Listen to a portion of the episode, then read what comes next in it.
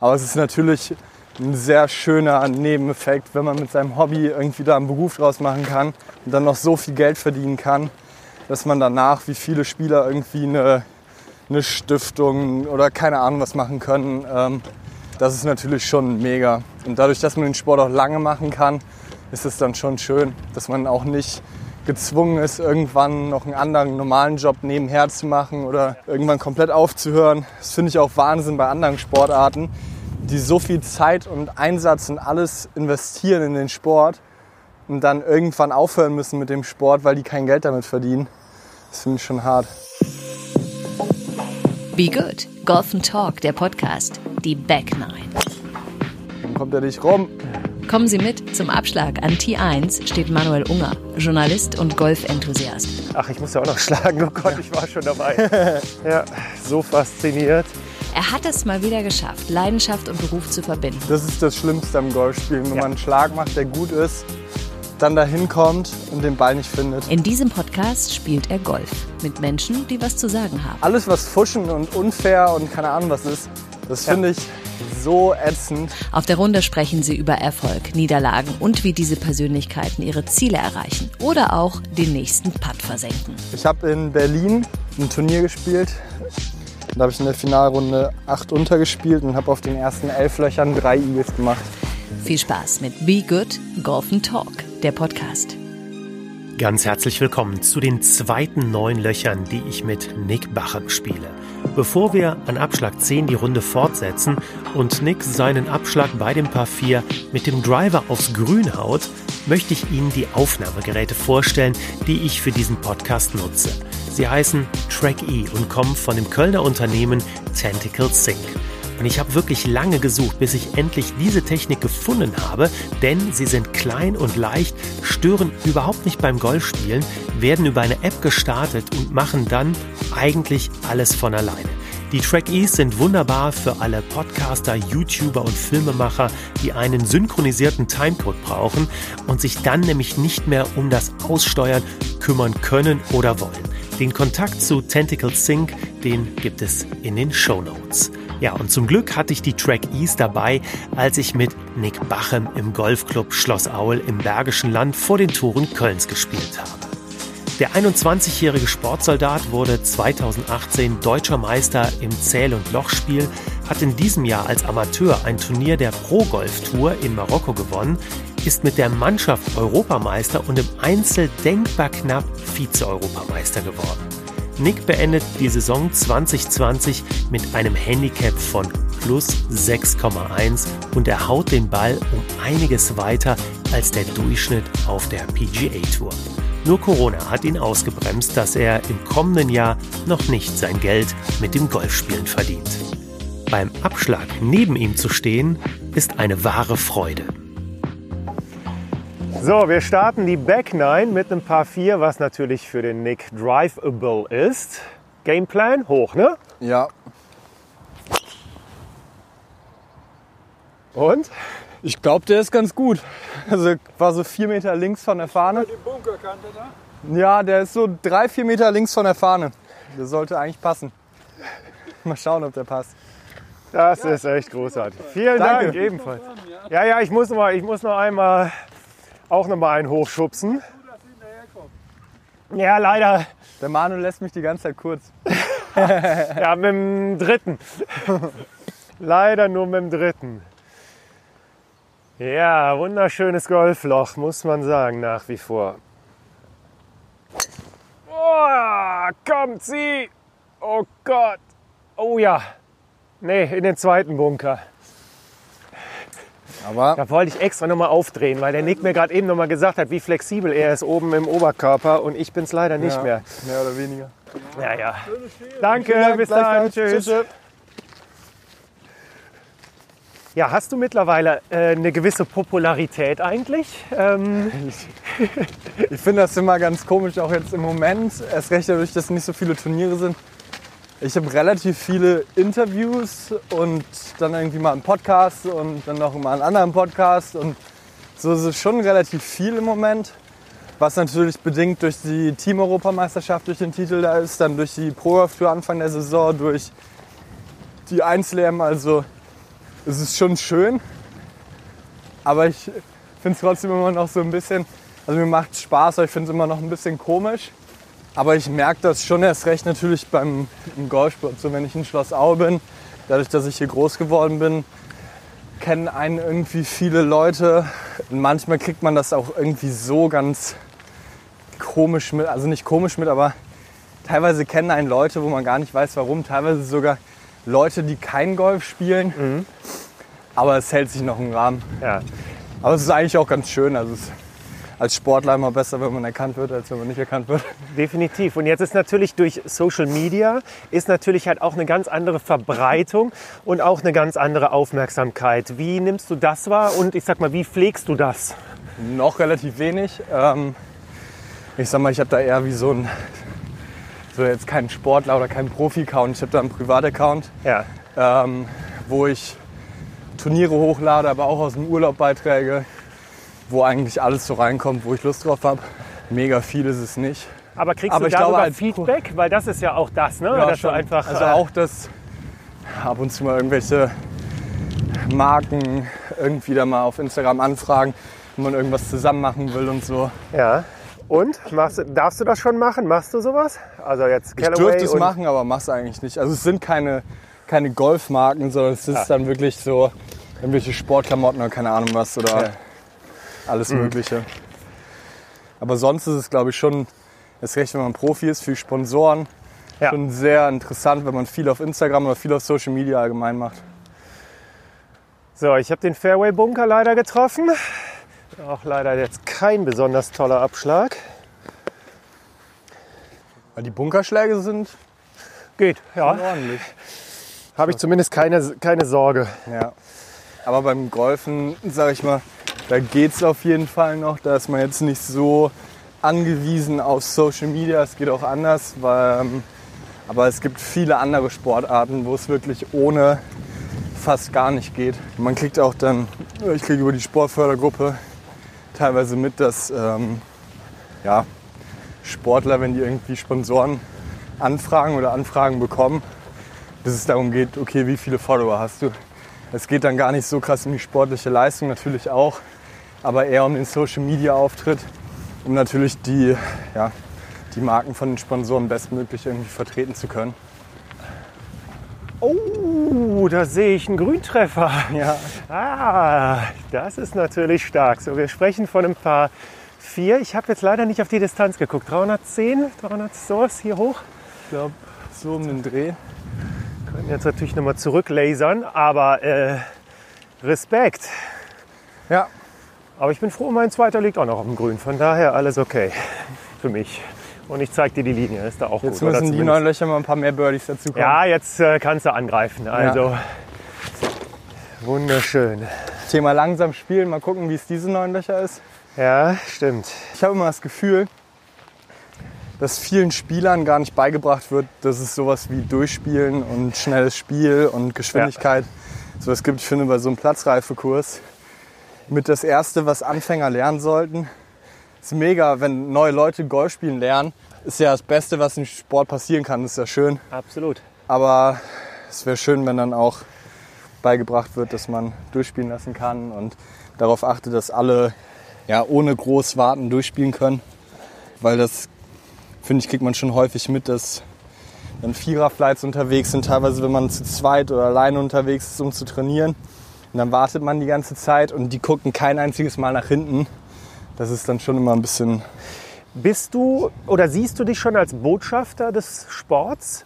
Es Ja. ist natürlich im Endeffekt jeder, der Golf spielt, ist Ja. natürlich auch irgendwo Botschafter, aber du natürlich jetzt als Vorbild, als äh, Zweitbester vom Handicap in Deutschland mit plus 6,1 ist natürlich wirklich äh, enorm.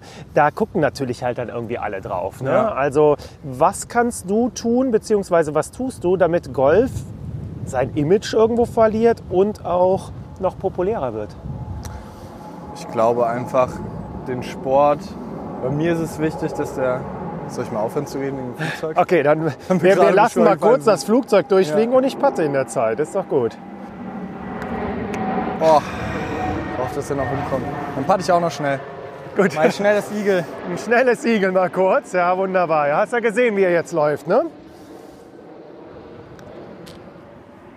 Uh, Ah, easy Birdie.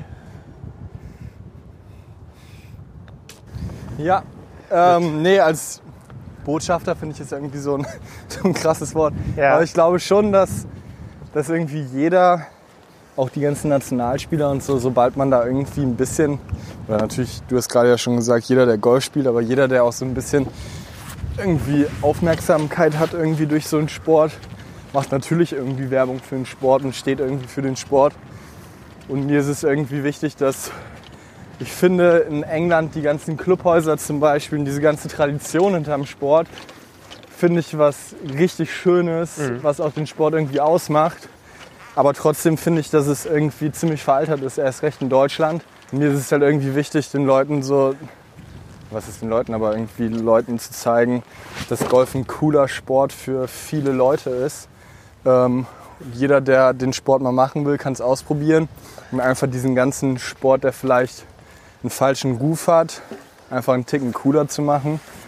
Und das einfach dadurch, dass man irgendwie, ja, wenn man zum Beispiel, wenn ich einfach nur Freunde mitnehme, wenn einfach darüber quatsche mit anderen Leuten, habe ich eigentlich bisher immer mitbekommen, dass es allen Leuten Spaß gemacht hat, äh, die davor gar keine Berührungspunkte zu Golf hatten. Und ich glaube, das ist eigentlich schon ein Sport, der sehr vielen Leuten Spaß macht, aber man das halt einfach nicht, nicht ausprobiert. Das einzige Problem beim Golfen ist, dass es halt ein bisschen, bisschen zeitintensiv ist, finde ich.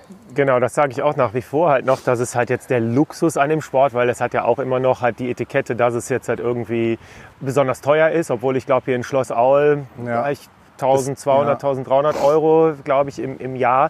Aber man kann rein theoretisch 365 Tage im Jahr spielen. Ne? Es Ja. sei denn, Corona macht uns Ja. da einen Strich durch die Rechnung. Aber heute, 30. Oktober, dürfen wir spielen, sind auf Loch 2 und du hast natürlich den Driver in der Hand. Natürlich. Paar 5 geht hier schön einen Berg hoch und die Bäume sind viel größer geworden, als äh, ich das letzte Mal hier gespielt habe. So, mein Gameplan ist für das Loch, dass links extrem viel Platz ist. Da kommt noch die zwölfte Spielbahn. Ähm, den so ein bisschen zwischen die beiden Spielbahnen hauen, vielleicht mit dem Wind ein bisschen nach rechts kommen lassen. Hauptsache lang ist das Ja. Motto bei dem Schlag.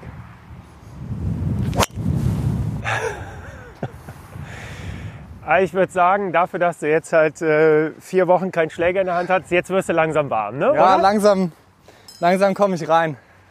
Also den fand ich jetzt sehr ordentlich. Ja, ich auch. Genau dahin, wo er hin sollte. Das Schönste beim Golfen ist, wenn man sich einen Schlag vorstellt und der genauso ist, wie man sich, wie man sich den vorgestellt hat. Aber das sagt man ja auch, dass selbst halt, also die Profis, auch du natürlich, selbst bei jetzt einer Unterpaarrunde hinterher sagen, es waren vier, fünf gute Schläge nur dabei. Ist das bei dir auch so oder wie hoch würdest du es einschätzen, so vom Gefühl, Ja. wenn du jetzt eine Unterpaarrunde spielst? Es, also früher, es hat sich schon verändert. Früher dachte ich, eine Unterpaarrunde ist immer eine richtig gute Runde. Jetzt habe ich häufig das Gefühl, auch schlecht zu spielen und damit trotzdem Unterpaar zu spielen. Ja, aber wenn ich zum Beispiel was krass ist, wenn man auch, eine, auch bei der 63 sage ich danach, ja, da habe ich noch einen liegen lassen, da habe ich noch einen liegen lassen. Also es hört leider nicht auf. Ja. So, ich guck mal, ob ich auch noch mal einen guten Schlag hinbekomme. Es fühlt sich jetzt nicht mehr ganz so rund an, gebe ich zu, bei mir, aber auch der ist gut spielbar. Ja. Das ist ja das Schöne. Ja. Na, Nee, also es gibt auf jeden Fall immer, immer Schläge, die irgendwie wie so, wie so Schlüsselmomente sind, finde ich, auf einer Runde. ja, Es ist häufig dann irgendwie, entweder macht man mal einen längeren Schlag, der dann tot an der Fahne liegt, oder man locht irgendeinen wichtigen Putt.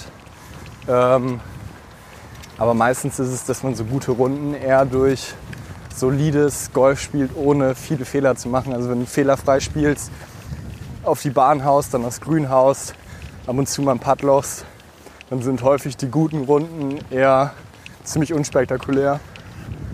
Leider. machen, machen aber trotzdem Spaß. Ne? Ja, mega.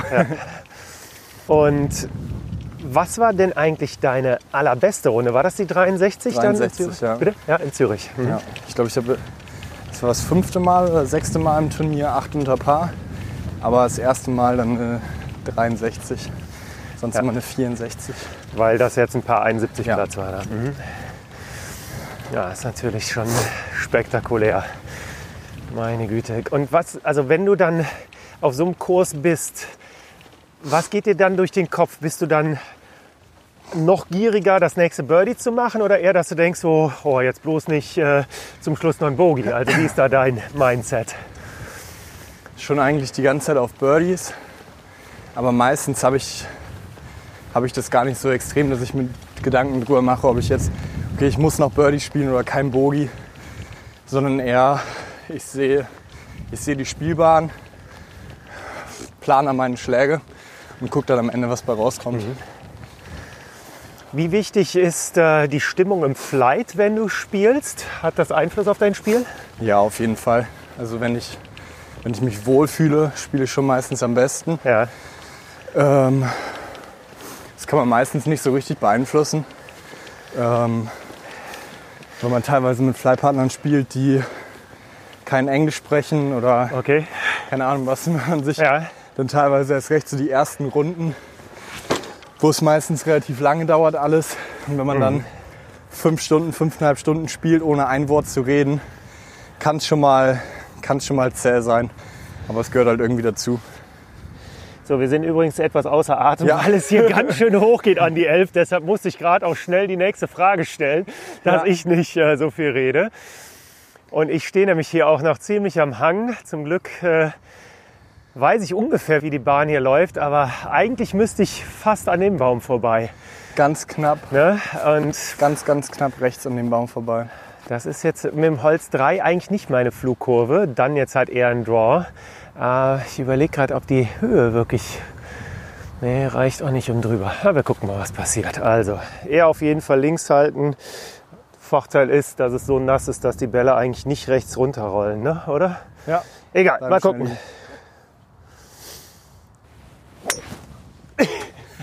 Zentraler kann man den Baum nicht treffen. Aber wirklich. Scheiße. Muss ich nur noch mal gerade, also weil das hier ist zum Beispiel wirklich ein Schlag, wenn ich nachts mal nicht schlafen kann oder abends Ja. nicht einschlafen kann. Diesen Schlag, exakt hier, den habe ich halt früher wirklich so oft gehabt Ja. und den habe ich oft so gut, also das ist halt, das ist halt der Schlag, Ja. den habe ich so oft schon so gut gemacht, deshalb denke ich mir, oder ich hatte gerade eigentlich auch ein ganz gutes Gefühl, als ich jetzt hier stand, aber zu gut gespielt. Ah, Sowas, ist ne? doch. Genau, auch wenn er jetzt ein bisschen weit rechts ist, aber der dürfte trotzdem Ja. Noch okay hättest du fast links an dem Baum vorbeischlagen können mit der Kurve. Mit der Kurve ja, Ja. das ist, äh, aber das wollte ich jetzt irgendwie auch nicht oder hatte ich irgendwie keine Lust zu. Hauptsache, du bist wieder bei Atem für deinen äh, ja. nächsten Schlag. Das Paar Bei so einem kleinen Anstieg merke ich immer, dass ich seit der Woche jetzt nach dem Urlaub nicht so viel Krafttraining gemacht habe Ja. und einen neuen Fitnessplan für den Winter bekommen habe. Ah, okay. Ähm, ich sag mal, die ersten zwei Wochen sind da immer extrem schmerzhaft. Okay, wie sieht der denn aus, so ein Fitnessplan und wer macht dir den? Der ist mit meinem, Physio, äh, mit meinem Physio aus Bornheim, Ja. dem Jan Knoblauch zusammen und dem Flo Münch, das ist der Fitnesstrainer von uns, vom Nationalkader. Und der ist bei mir sehr viel auf Stabilisationsübungen, Mhm. Beweglichkeit, Sprungkraft, Oh, okay. Ja. viel so, ja, wie so Zirkeltraining. Und das kannst du alles zu Hause machen oder musst du da irgendwo hin? Es macht schon mehr Spaß, wenn man, wenn man das irgendwo anders macht. Ich bin jetzt nicht so mega der Fitnessstudio-Gänger, also man kann das alles super entspannt zu Hause machen. Okay. Mit TRX-Band, So, ich habe gerade einen verletzt sich nicht. Ich gebe mir Mühe. Nee, ich kann natürlich jetzt hier eh nur einen Transportschlag. Ja. Sowas halt, ne? Ja. Ähm, Ja. ja. und das sind dann, ich glaube gerade, sind das drei verschiedene Pläne. Also drei, Tra äh, drei Tage hintereinander, wo ich dann Krafttraining mache. Okay. Dann mache ich einen Tag Pause und dann geht es wieder los. Also eigentlich so sechsmal die Woche im Moment Krafttraining. Immer Wow. so circa eine Stunde mit Aufwärmen und allem, denke ich mal, dauert das so anderthalb Stunden. So schon relativ lange. Ja. Ähm, ja, und ich versuche dann auch, wenn ich echt nicht der Läufer bin, im Moment so ein bisschen laufen zu gehen und sowas. Einfach viel irgendwie so zu machen, dass der Körper belastbar ist. Und jetzt eines der größten sportlichen Phänomene ist für mich Bryson DeChambeau in der Ja. Corona-Pause. Ein Ja. Typ, der sich sein Leben lang mit Golf in allen Facetten beschäftigt hat. Nimmt jetzt irgendwie sich halt auch einen neuen Diätplan zur Hand und Krafttraining und haut den Ball noch mal 10 Meter länger. Bei der äh, Länge, woher er halt auch schon kam. Ja. Was sagst du dazu? Ich glaube, der haut den Ball noch viel, also noch viel mehr als 10 Meter länger. Okay. Ähm, es ist schon krass, also dass das geht. Also ich finde, dass er den Ball länger schlägt, das finde ich, ja, okay, das kann man schaffen durch viel Krafttraining. Ich finde es nur beeindruckend, dass der wirklich so extrem erfolgreich damit spielt. Also, dass man den Ball länger haut, ist ja nicht automatisch ein Rezept dafür, dass Genau. du besser spielst. Und er ist aber, spielt seitdem so gut und so erfolgreich Golf. Das ist schon beeindruckend. Und ja, Ja, zumal auch jetzt mit den Muskelpaketen, die er jetzt hat, Ja. verändert. Das wusste man ja jetzt halt von Rory oder äh, von Tiger Woods halt auch, als die wirklich richtig sich aufgepumpt haben, dass auf einmal halt auch ein äh, Brustmuskel äh, schon störend sein Ja, kann ne? Beim, beim Schlag. Aber der kriegt es alles kompensiert. Ja, ich finde den, kann jeder selber sagen, ob der sympathisch ist oder nicht. Aber ich finde es schon bemerkenswert, so wie viele Gedanken der sich macht, um besser Ja. zu werden und wie krass er dann seinen Plan durchzieht. Also er macht ja alles speziell mit den Schlägern, die alle so lang sind wie ein Eisen 6, den diff- dicken Griffen, der Schwung, die, der Putter, die Puttbewegung, der Puttgriff. Das ist alles irgendwie besonders, aber es funktioniert für ihn. Und das finde ich dann schon cool. So, Gut, ich ja. weiß, ich sehe das Loch nicht so richtig. Soll ich mal vorgehen, mal Weiß ein nicht genau wie lang. Vorcaddy machen? Ja, Also lang kann ich dir auch Ja, ist eigentlich- sagen, das sind 100, nee, das sind 200 hier, ne? ja Also ich mal, denke mal 210 bis grün Anfang. Schau mal eine 4. Sind die hier Jetzt links sehe noch? ich, die, jetzt sehe ich die Fahne und die gehen links jetzt hier gerade hoch. Okay. Ja, rechts neben dem Bunker. Also bis rechts geblieben. Tat weh, oder was? Ich mein gemerkt, aber also nicht schlimm. Okay. Mit meiner Der Kurve, der rechts, sieht, links, rechts Kurve. der sieht interessant Ja, der ist nur kurz. Ja. Mhm. Der ist nur leider viel zu kurz. Der verliert dann halt immer Länge. Ich weiß es halt auch. Ich komme halt da von außen, aber kriege ich noch nicht kompensiert. Den Druck auf den Ball. Genauso finde ich wie Patrick Reed. Patrick Ja. Reed, der äh, eine Woche nachdem der da in dem Sand rumgewühlt hat und sonst auch schon öfter mal irgendwie negativ aufgefallen ist, war der dann für, für die PGA Tour als Stifter für den Golfsport oder so, als Botschafter in der Schule und hat da Kindern was über das Golfen erzählt. Das finde ich alles so, ich weiß es nicht. Also Ja. so alles was fuschen und unfair und keine Ahnung was ist, das Ja. finde ich so ätzend. Ja, und das ist ja das Schöne eigentlich halt an diesem Sport, dass es halt wirklich halt ein Gentleman's Game ist und Ja. du äh, ne, brauchst eigentlich keinen Schiedsrichter. Äh, Ja. Jeder zählt seinen Score. Und Ja. wenn du den Ball im, äh, auf Laub oder was auch immer bewegst, ja, dann zeigst du es halt an, wenn du Ja. ein Sportler bist. Ne? So. Was hast du schon für Erfahrungen gemacht, jetzt wirklich auch, gerade jetzt bei Pro Golf äh, in Marokko, wo nicht viel Preisgeld ausgeschüttet wird für jetzt die Profis? Der Druck muss ja wirklich enorm sein, halt für einige der Spieler, die wirklich äh, ja, um, um jeden Euro da kämpfen. Wie erlebst du das, wenn du da auf der Runde bist? Es ist schon angespannt, angespannter, würde ich sagen, als bei Amateurturnieren. Ich muss sagen, ich fühle mich nicht so mega wohl da. Also ich finde es ich find's immer ganz cool, wenn ich da spiele, aber ich, ich sag mal, als Ziel sollte es schon sein, dass man diese Tour entweder überspringt durch die Q-School oder dass man halt einfach in einer Saison da durchgeht. Aber es ist natürlich für viele Spieler, die haben dann vielleicht für ein, zwei, drei Jahre haben diese Sponsorenverträge. Dann müssen die gut spielen, dann kriegen die nicht viel Preisgeld. Ich sag mal, dann ist das natürlich schon ein extremer Druck, den man hat während der Runde oder während so einem Turnier. Ja, und das geht natürlich an keinem irgendwie einfach so vorbei. Also es, man merkt das schon. Machst du dir jetzt schon Gedanken darüber, dass es für dich ja dann auch einen Punkt gibt, wo du sagst, nee, dann lasse ich es lieber? Also Ja, wenn du den Spaß verlierst oder woran machst du es fest? Kannst du das jetzt schon erahnen oder ist das noch zu weit weg? Ich kann es nicht so richtig erahnen. Auf jeden Fall, wenn es mir keinen Spaß macht oder über einen länger, also dass es mal eine Zeit lang keinen Spaß macht, so das ist glaube ich normal. Aber wenn es mir über einen längeren Zeitraum keinen Spaß macht, dann mache ich was anderes. Und wenn ich merke, dass es von der Entwicklung her, wenn es sich nicht weiterentwickelt, wenn das Potenzial irgendwann aufgebraucht ist und man da nicht so ist, wo man sein will. Ich finde, auf der Pro-Tour merkt man auch bei vielen Spielern, die seit sehr vielen Jahren da spielen und dann natürlich auch sehr viel Geld von anderen Leuten da dann ausgeben. Und ich weiß nicht, ich finde es auch okay, wenn man irgendwann sagt, man hört auf. Also es, es ist ja voll in Ordnung. Ähm, ich hoffe, dass ich nie an den Punkt komme. Ich wollte gerade sagen, wir äh, Ähm. gucken natürlich positiv nach Ja. vorne. Jetzt hast du erstmal einen schönen, ist das ein anspruchsvoller Schlag für dich? Also du hast bis zur Fahne, ich würde sagen 25 Meter Ja. ungefähr, einen Bunker Ja, davor. also der Ball liegt okay. Ja. Dadurch, dass es so matschig ist, finde ich das kurze Spiel nicht so. Ich finde es Ja. Mhm. besser, wenn es hart ist. Aber eigentlich, es geht berghoch, also man kann ziemlich aggressiv spielen. Ich würde den Ticken rechts von der Fahne aufkommen lassen und ja, einfach einen aggressiven, also eigentlich ein angenehmer Schlag. Gut. Und jetzt fett im Bunker.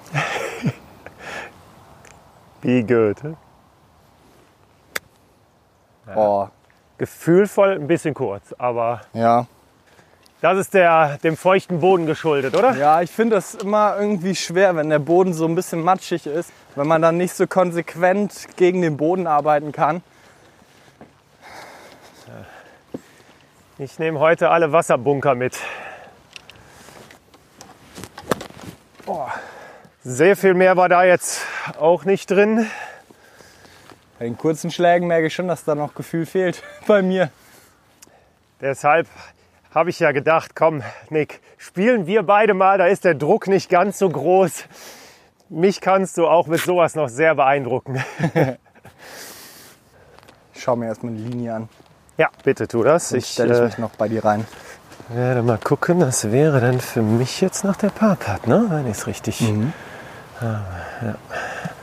Oh ja, da merkt man schon an den Fußsohlen, wie es wirklich doch hier das Gelände abfällt. Und den habe ich früher auch ein paar Mal gehabt. Oh, ich hätte gedacht, dass der noch rumkommt. Ja, ich war ein bisschen Leicht zu zügig, aber ich lerne ja von dir und lass den natürlich nicht mehr zu kurz. Keinen Fall.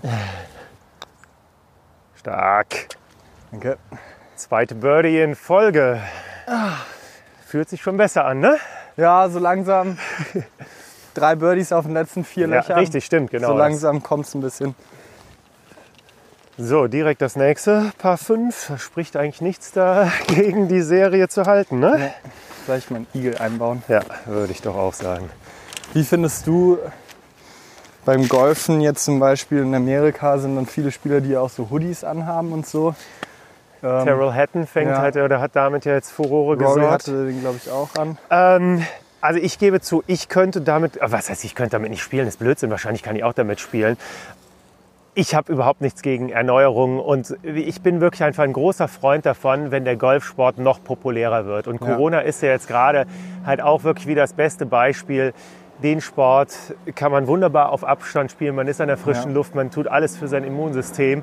Von daher, äh, meine Güte, wenn jetzt äh, 10.000 Jugendliche in Deutschland mit Hoodie Ja. Golf spielen und haben einfach Spaß, Golf zu spielen, dann sollen sie das bitte machen. Also Ja.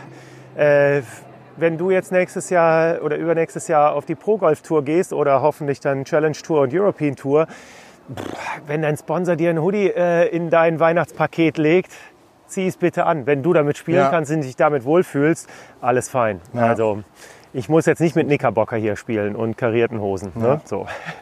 Ja. Wie siehst du es? Also Ich habe nur ein Foto gesehen, da habe ich das erstmal drüber nachgedacht, weil ich finde, ich gehe super gerne in Sportklamotten trainieren, also in einer Sporthose, im Sommer mit einer kurzen Sporthose, einem T-Shirt. Das finde ich zum Trainieren super angenehm. Und finde es dann schade, wenn irgendwelche Mitglieder, wenn, wenn Freunde von mir, die noch nie Golf gespielt haben, angemeckert werden, weil die mit einer Jeans oder mit einem T-Shirt da sind. Beim ersten Mal beim Kontakt mit Golf ist ja klar, dass sie es dann nicht cool ja, finden. ja, genau. Aber ich habe ein Foto gesehen mit den Outfits von ganz früher von Arnold Palmer und so. Ja. Und dann jetzt daneben dann den Tyrell Hatton oder Rory mit dem Hoodie. Es hat natürlich auch was, so die alten Outfits. Ja. Aber trotzdem finde ich es schon cool, wenn einfach durch so die Klamotten auch irgendwie der Sport so ein bisschen lässiger und ein bisschen cooler wird. Definitiv. So, Aber ich glaube, wie gesagt, deine Länge ist äh, schon mehr als cool. Von daher, wenn das einige sehen und hören, damit kannst du schon viele begeistern. Ja, dürfte dann links ein bisschen im Semi-Rough sein, oder? auch gehört, ob der die Bäume getroffen hat, aber Ach, ist okay. noch überall drüber gegangen. Ich glaube auch. Ach, ich muss ja auch noch schlagen. Oh Gott, ich war schon dabei. Ja, so fasziniert. Ja, sehr gut. Da muss er hin. Hast du jetzt schon einen Plan oder eine Vorstellung vom Jahr 2021? Also weißt du jetzt schon, welche Turniere du spielst, wenn alles stattfindet, vorausgesetzt natürlich. So ein extrem, also ja, grob auf jeden Fall. Ähm, ich muss das nochmal mit dem Nationaltrainer durchgehen. Mit dem Per Sengelhoff, mit meinem Trainer aus Marienburg. Ähm, ich weiß noch nicht ganz genau, wie viel Pro Golf Tour ich spielen will nächstes Jahr. Aber ich werde auf jeden Fall die großen Amateurturniere spielen. Einzel-Europameisterschaft ist in Le Golf National. Ah, schön. Paris, wo ja. der Ryder Cup stattfand. Ja, super. Ähm, dann sowas wie Team-Europameisterschaft, noch ganz viele andere große British Amateur und so. Ja. Die Turniere werde ich schon spielen. Und da muss ich mal schauen, ob ich sonst eher Amateurturniere spiele oder versuche über Einladung vielleicht mal auch auf der European Tour oder so zu spielen. Wie, wie kommst du da alles noch. dran? Also das sind Sponsoren, die dich fragen. Also jetzt Callaway, dein Schlägerausrüster, hat der jedes Mal so vier, fünf Plätze, die er dann auch an dich vergeben kann? Oder? Ehrlich gesagt weiß ich bisher gar nicht genau, wie das läuft. Ich glaube, das läuft eher so, dass zum Beispiel bei mir aus dem Golfclub Leute zum Beispiel von Sponsoren für Turniere kennen Ja. und die fragen dann an, ob es irgendwie Wildcards Okay. gibt. Ah ja, gut. Also viel über einfach nachfragen und Ja. ein bisschen andere Leute nerven und hoffen, dass man so da reinkommt. Also durchaus auch Vitamin B. Also den richtigen Golfclub sich auszusuchen als äh, Youngster äh, ist dann auch durchaus hilfreich, oder? Ja, auf jeden Fall. Also es, es gibt so viele unterschiedliche Wege, wie man es schaffen kann. Aber es ist halt trotzdem schon irgendwie super, super hilfreich, wenn man, wenn man einfach die Erfahrung machen kann als Amateur oder als noch jüngerer Spieler, wenn man über Einladungen schon mal so die großen Turniere auf, der, auf den Profitouren mitspielen kann. Und wenn man da natürlich über Kontakte oder Einladungen oder so reinkommt, ist das schon immer schön. Also alle, Die waren schon relativ weit Ja. weg, ne? so alle Sponsoren von Turnieren, die zuhören, eine Einladung an mich bitte. Das werden wir natürlich jetzt äh, spreaden, ganz klar, logisch. Daran siehst du dann auch, wie groß deine Reichweite ist. Ja, genau. Werde ich dann berichten. Das wird kommen. Ah, ich freue mich schon, wenn ich dann, wenn du dann das Masters das erste Mal gewinnst und 0,5 Prozent deines Preisgeldes als Provision bekomme, würde mir das schon gut tun. Oh, ist das schlecht. Oh Gott, jetzt war ich gerade beim Pre Preisgeld, weil, ja, wie wichtig ist wirklich der Faktor Geld? Also ich meine, jetzt weiß man natürlich, dass man beim Golf als Profi-Golfer auf der European Tour schon sehr gut verdient und auf der PGA Tour die Preisgelder für die Gewinner und ich sag mal die Top 20 eigentlich astronomisch sind. Ja. Denkst du darüber nach? Ist das für dich auch wirklich ein Motivationsfaktor, wenn du jetzt mal äh, einen Hänger hast und es ist irgendwie montags morgens, du solltest eigentlich deinen Krafttrainingsplan machen, dass du schon sagst, ach komm, Ja, also ich würde lügen, wenn ich sagen würde, es ist keine Motivation.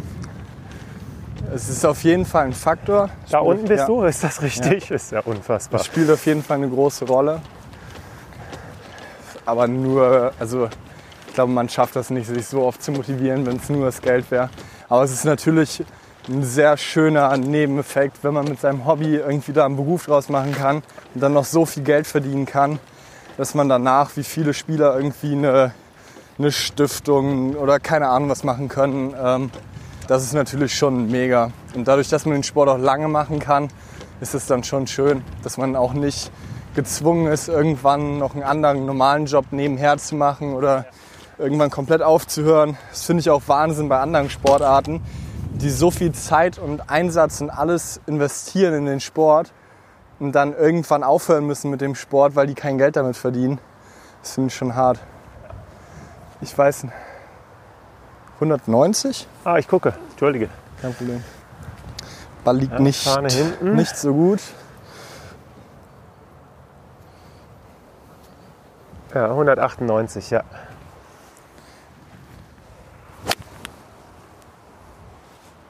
Geht Richtung Fahne. Der könnte es werden. Uhu. Nice So one. langsam, Ja. langsam werde ich ein bisschen wärmer. Well done. So, jetzt haben uns halt hier vier Leute zugeguckt. Hast du das äh, gespürt, dass äh, die Augen auf dich gerichtet sind? Ja, klar. Das merkt man schon immer. Ja. Ist recht. Ich weiß nicht, wenn ich irgendwie trainieren bin oder so, ist es auch, oder es wird immer häufiger, dass man dann, auch wenn ich gefühlt nur Bälle schlage, dass äh, Leute dann irgendwie zuschauen und dann einfach stehen bleiben und zugucken und irgendwie mal Fragen stellen oder sowas. Aber ich finde das eigentlich ganz angenehm. Also ich, häufig ist es sehr freundlich und die ganzen Leute sind auch sehr freundlich dabei. Und dann finde ich es richtig schön. Es gibt natürlich ganz selten mal, wenn man trainieren will und Leute dann nicht so ein Gespür dafür haben, dass man gerade eigentlich trainieren will und dass ja quasi seine Arbeit ist und die einen dann total zutexten dann, dann ist es irgendwie ein bisschen unangebracht manchmal. Ja. Aber wenn die dann irgendwie daneben stehen das, und sich freuen darüber, dann finde ich das super schön. Und wenn irgendwie Leute dann irgendwie mal eine Frage stellen oder sowas, dann weiß ich nicht, dann sage ich auch gerne irgendwas. Auch wenn ich, ich finde es mal witzig, dann denken Leute, ich könnte super was zum Schwung oder so sagen, dann machen die, oder machen noch nicht mal einen Schwung, sondern fragen mich, wie die was besser machen können. Und denken dann immer, dass ich irgendwie eine Wunderheilung habe. Aber dann meistens wollen die nur irgendwas Nettes hören. und, dann, und dann passt das auch.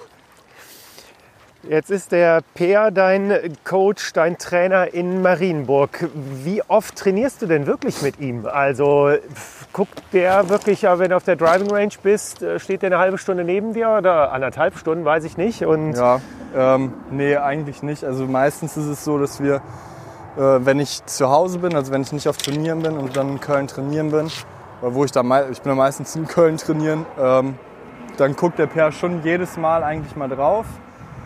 Äh, zumindest einmal, wenn ich vier Tage da bin, ist er mindestens einmal dabei. Meistens ist es wirklich nur, dass wir uns irgendwie auf einen Kaffee treffen, dann erzähle ich, wie die Woche war, wie sich alles angefühlt hat, wie es mir geht.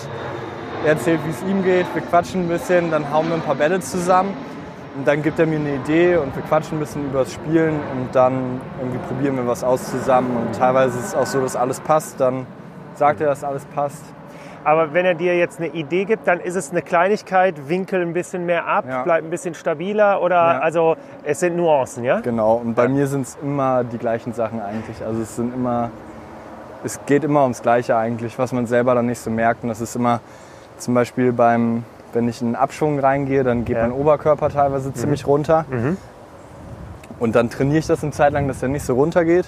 Und dann irgendwann ist das zu extrem und dann muss ich wieder in die andere Richtung trainieren. Also es ist Ah, immer, okay. Er legt eigentlich nur fest, wann es gut ist und wann nicht. Oder das Zusammenlegen ist fest. Und hast du, würdest du sagen, ein extrem gutes Körpergefühl, dass du halt wirklich genau weißt und spürst, was du richtig und was du falsch machst? Mm, Ja, ich glaube, dass ich schon ein ziemlich gutes Körpergefühl habe. Oder Ja. Ich kann auch viele Sachen schnell umsetzen. Mhm. Ich glaube, das liegt wahrscheinlich auch daran, dass Habe ich früher übrigens auch von mir gedacht. Deshalb, ich schlage jetzt auch nochmal gerade, aber irgendwie kriege ich es nicht mehr so hin, merke ich. Ist bescheuert. Aber jetzt bin ich auch gerade leider Ja. etwas desolat. Aber gut. Äh, Du greifst ab dem nächsten Loch nochmal an. ja, genau. Ich brauchte auch gerade ein Loch. Die neun Ja. brauchte ich auch Auszeit. und jetzt dann, gerade. ich glaube, das kommt auch ein bisschen dadurch, dass ich irgendwie früher wirklich so alle Sportarten durch die Bank weg gemacht Ja. habe und wirklich mich so viel bewegt habe und so und dann zum Beispiel auf dieser Slackline gehen, jonglieren, alles. Ja. So, das mache ich immer irgendwie und ich weiß nicht, dadurch habe ich schon ein gutes Körpergefühl und das hilft natürlich beim Spielen, wenn dann auch für einen Trainer ist es angenehm, wenn er irgendwie was sagt und ich das relativ schnell verstehe. Also Slackline zum Beispiel finde ich wirklich auch ein super Trainingstool äh, ne? für jetzt Körperstabilität Ja. und alles. ähm. So, was machst du da richtig auf Faxen drauf oder gehst du nur vor und zurück? Oder? Ja, ich, also ich gehe vor und zurück, dann gehe ich, ich, ich kann so rückwärts drüber gehen, ich kann mich drauf drehen, ich kann mit dem Golfschläger ein bisschen hochhalten, wenn ich drüber gehe, Wow. aber Okay. nicht wirklich viel. Nee, okay, Ähm, aber das ist ja schon. Aber ich bin nicht Ja. so, dass ich darauf äh, ein Salto oder ja, irgendwas okay, mache. ja, ja. So, dann sehen wir jetzt den, äh, nee, nicht den ersten Putt, stimmt natürlich nicht, aber äh, Paar 5 mit dem zweiten 5 Meter würde ich sagen, oder? ja. 5 Meter Putt, perfekt, das Grün getroffen. Und die Grüns sind nicht groß in Schloss Aul, also von daher äh, ist es sowieso schon mal eine gute Schule gewesen, ne? präzise zu ja, spielen, auf die jeden Fall. Grüns zu treffen. Ich kann mir vorstellen, dass ich deshalb, weil wir hier in Schloss Aul, dass es relativ offen ist und die Grüns relativ klein sind, dann lernt man ja, dass man weit schlagen kann, weil man aus der Richtung schlagen kann. Das Ja. heißt, als Kind lernst du, du kannst draufhauen und musst trotzdem genau sein am Ende. Das ist eigentlich Ja. genau das, was man braucht. Mal gucken, wie genau ich bin. Easy, easy Birdie. Drei in Folge. Sehr stark. Die Eagles wollen noch nicht. Ich habe in Berlin ein Turnier gespielt. Ähm, da habe ich in der Finalrunde acht untergespielt und habe auf den ersten elf Löchern drei Eagles gemacht. Ja, das ist ja abartig. Also ich habe wirklich, ich glaube, ich kann meine Eagles wirklich an, an einer Hand abzählen. Und eins habe ich aber wirklich auch mal hier an der neunen Schloss Aul halt dem zweiten halt eingelocht halt, ne, von oben. Obwohl, nee, stimmt nicht. Der war sogar, nee, den habe ich sogar mit dem Driver runtergehauen und dann halt einen Chip in. Also Ja. von daher jetzt nicht das Grün komplett getroffen, aber äh, war schon mit Nachdruck gespielt. War jetzt nicht irgendwie so ein 100 Meter Glückseingelochter Pitch. Ja. Wie viele Hole-in-Ones hast du denn schon geschlagen? Ist ja auch für viele Amateure so das Ja. Zeichen für einen guten Golfspieler. Aber an einer Hand oder doch an zwei Händen? An zwei, ich glaube sechs oder sieben. Okay. Ich weiß es gar nicht genau. Ich Ja. weiß nur, wie viele ich im Turnier. Ich habe, glaube ich, vier im Turnier. Wow, ja, das ist fünf? natürlich. Vier, fünf. Ähm, ja. Ein Hole in One ist schon immer richtig cool. Also es ist natürlich immer was Besonderes. Ich sag mal, es ist nicht wirklich aussagekräftig, finde ich.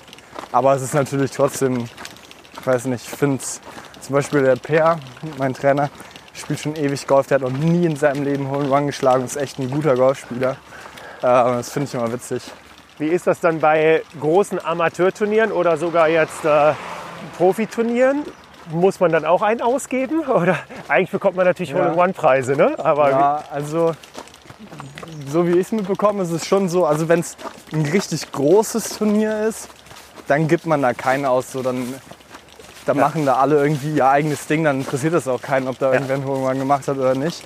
Wenn das so jetzt zum Beispiel wie bei der deutschen Meisterschaft oder sowas ist, dann wird danach schon dann mal einer ausgegeben oder Ja. irgendwie in der Haferhütte wird dann Geld hinterlegt und Okay. das wird dann übernommen oder so. Also es ist schon, gibt es dann schon auch Unterschiede.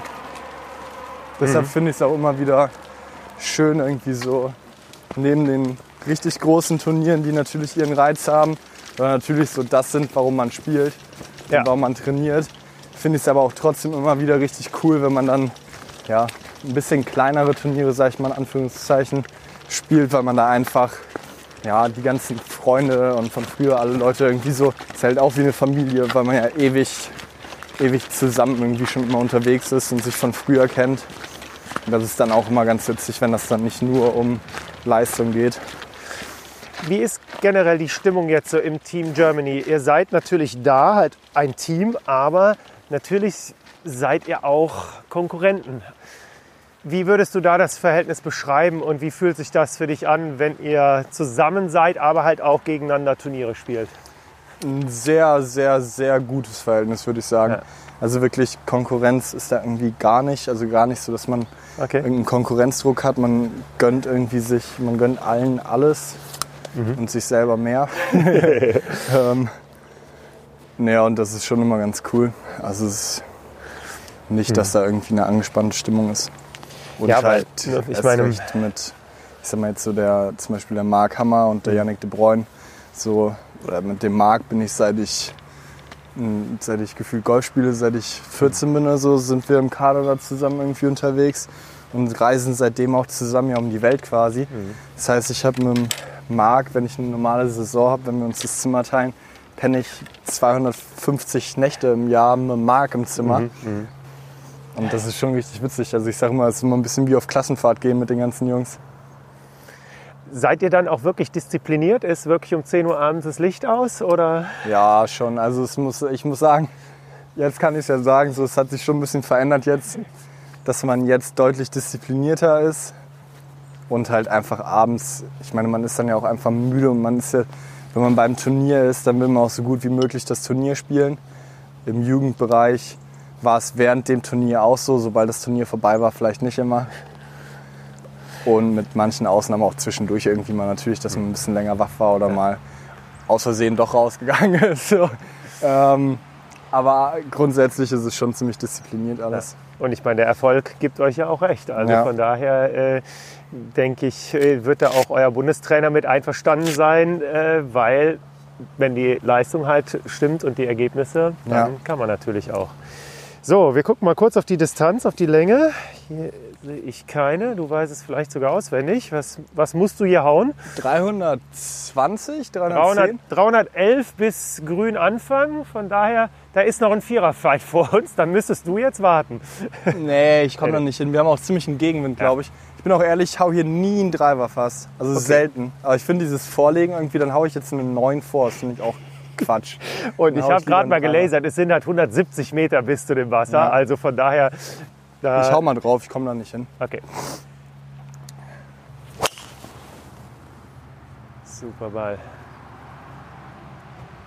Ist rechts im Bunker. Boah. Noch davor. Entweder in dem Bunker oder knapp drüber, aber der Ja, hat jetzt glaub, gar der keine Kurve, Der ne? oder? davor. Doch, der war so ein bisschen, ein bisschen Fade, hatte der, Okay, ein bisschen ja, Kurve nach rechts. nicht hinter dir. Das ist so für mich so der Sicherheitsschlag irgendwie, wenn Ja. das ist ziemlich schmal hier die 13 und dann ist es für mich irgendwie einfach ein bisschen flacher aufziehen, flach links rechts, bisschen kürzer, Wie viele Varianten hast du für deinen Driver?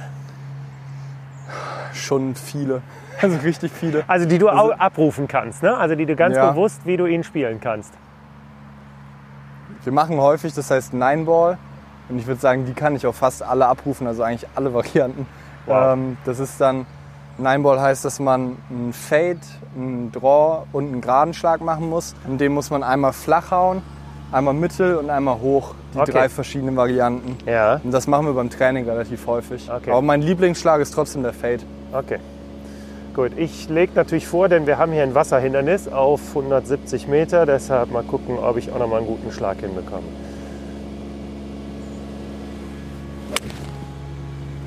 Der hat sich schön angehört.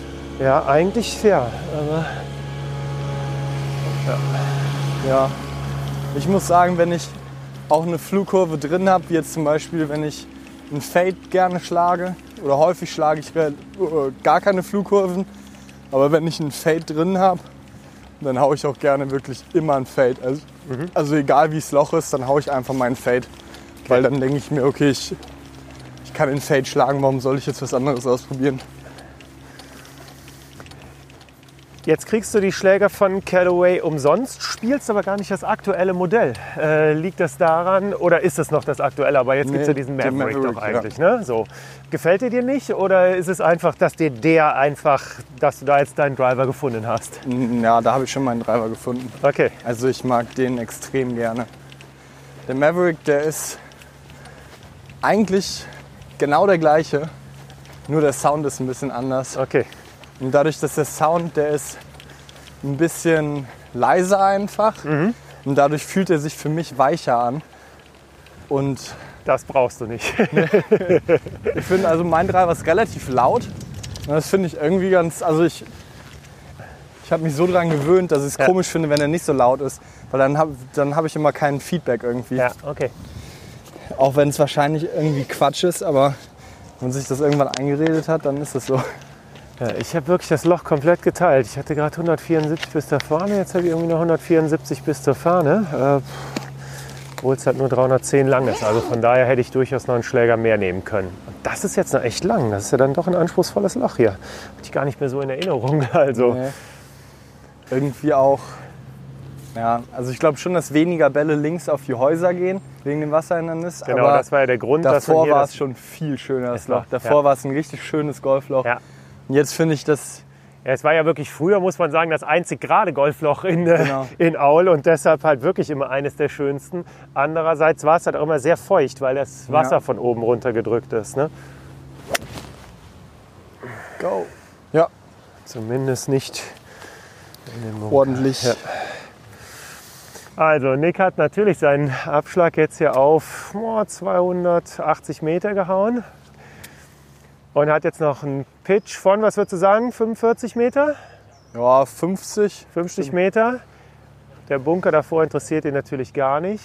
Aber liegt nicht so geil, muss Liegt ich gar sagen. nicht gut. Nee, das stimmt. Also von daher und natürlich sehr weich. Okay, Konzentration. Oh, der ist lang. Ja, ich glaube, dass der gut ist. Also, den, das finde ich halt super. Das ist ja genau halt auch so eine Sache, was viele Bogey-Golfer halt dann nicht machen, ist einfach den Schläger unten wirklich beschleunigen. Ne? Gerade Mhm. halt auch in so einer Matsche, dass man wirklich ihm unten einen mitgibt. Ich Ja. glaube, dein Divid ist hier irgendwo nach links gesprayt. Ja, ja, das Okay. Bei kurzen Schlägen ist eigentlich immer so die Faustregel, das Gewicht muss links für Rechtshänder und Ja. für Rechtshänder äh, für, für Rechtshänder muss das Gewicht links sein Ja. Und für Linkshänder halt rechts. Also das Gewicht Ja. muss einfach vorne sein und dann konsequent durch. Das Schlimmste, was man machen kann, ist, wenn das Gewicht nicht vorne ist, man dann hinten da irgendwie hängt und dann nicht konsequent durchgeht. Weil bei mir ist es auch lieber, der zum Beispiel, der war jetzt auch nicht gut, aber der ist gut getroffen, der ist einfach einen Ticken zu lang und da kann nicht so viel passieren. Aber wenn du so einen unkonsequenten machst, dann kann der auch mal richtig schlecht getroffen sein. Hast du noch wirklich, also ich sag jetzt mal wirklich richtig schlechte Schläge auf der normalen Runde? Ja, schon. Also zum Beispiel so, also dass ich einen richtig toppen, Topper Ja. oder Fette gar nicht eigentlich. Aber so ein Zocke zum Beispiel passiert mir ab und zu mal. Okay. Beim Ähm, vollen Schwung oder beim, beim Chip dann eher? Beim vollen Schwung, ja. Okay, alright. Ja, der kann natürlich teuer werden, ne? Das, Ja. äh, Eigentlich nur, also natürlich, dass ich mal einen weghaue dann aus der Richtung. Nur so von richtig schlechten Treffmomenten so ein Zocket ab und zu. Okay. So, dann habe ich auch noch einen kurzen Chip, Gewicht links und unten durchgehen.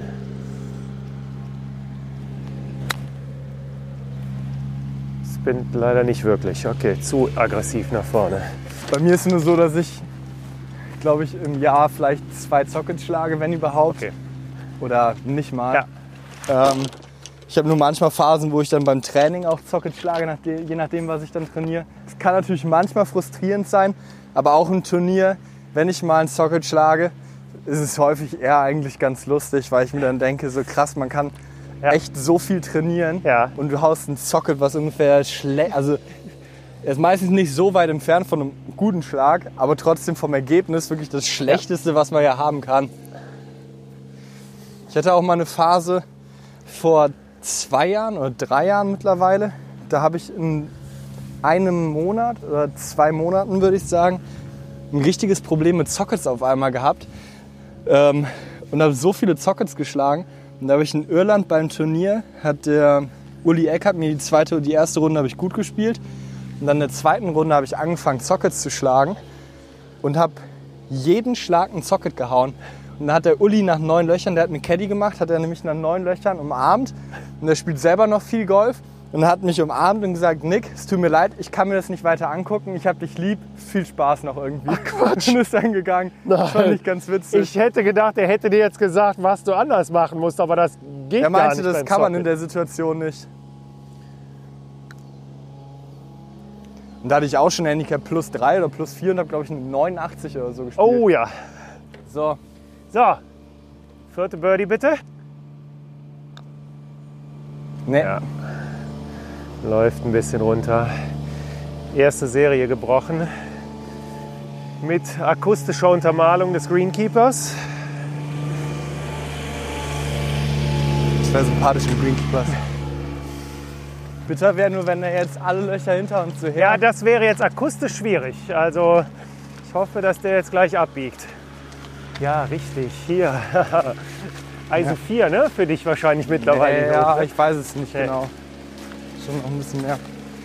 Ich habe an der 14 letztens mal draufgehauen. Oh, ja? Hier links in die Ecke, ja.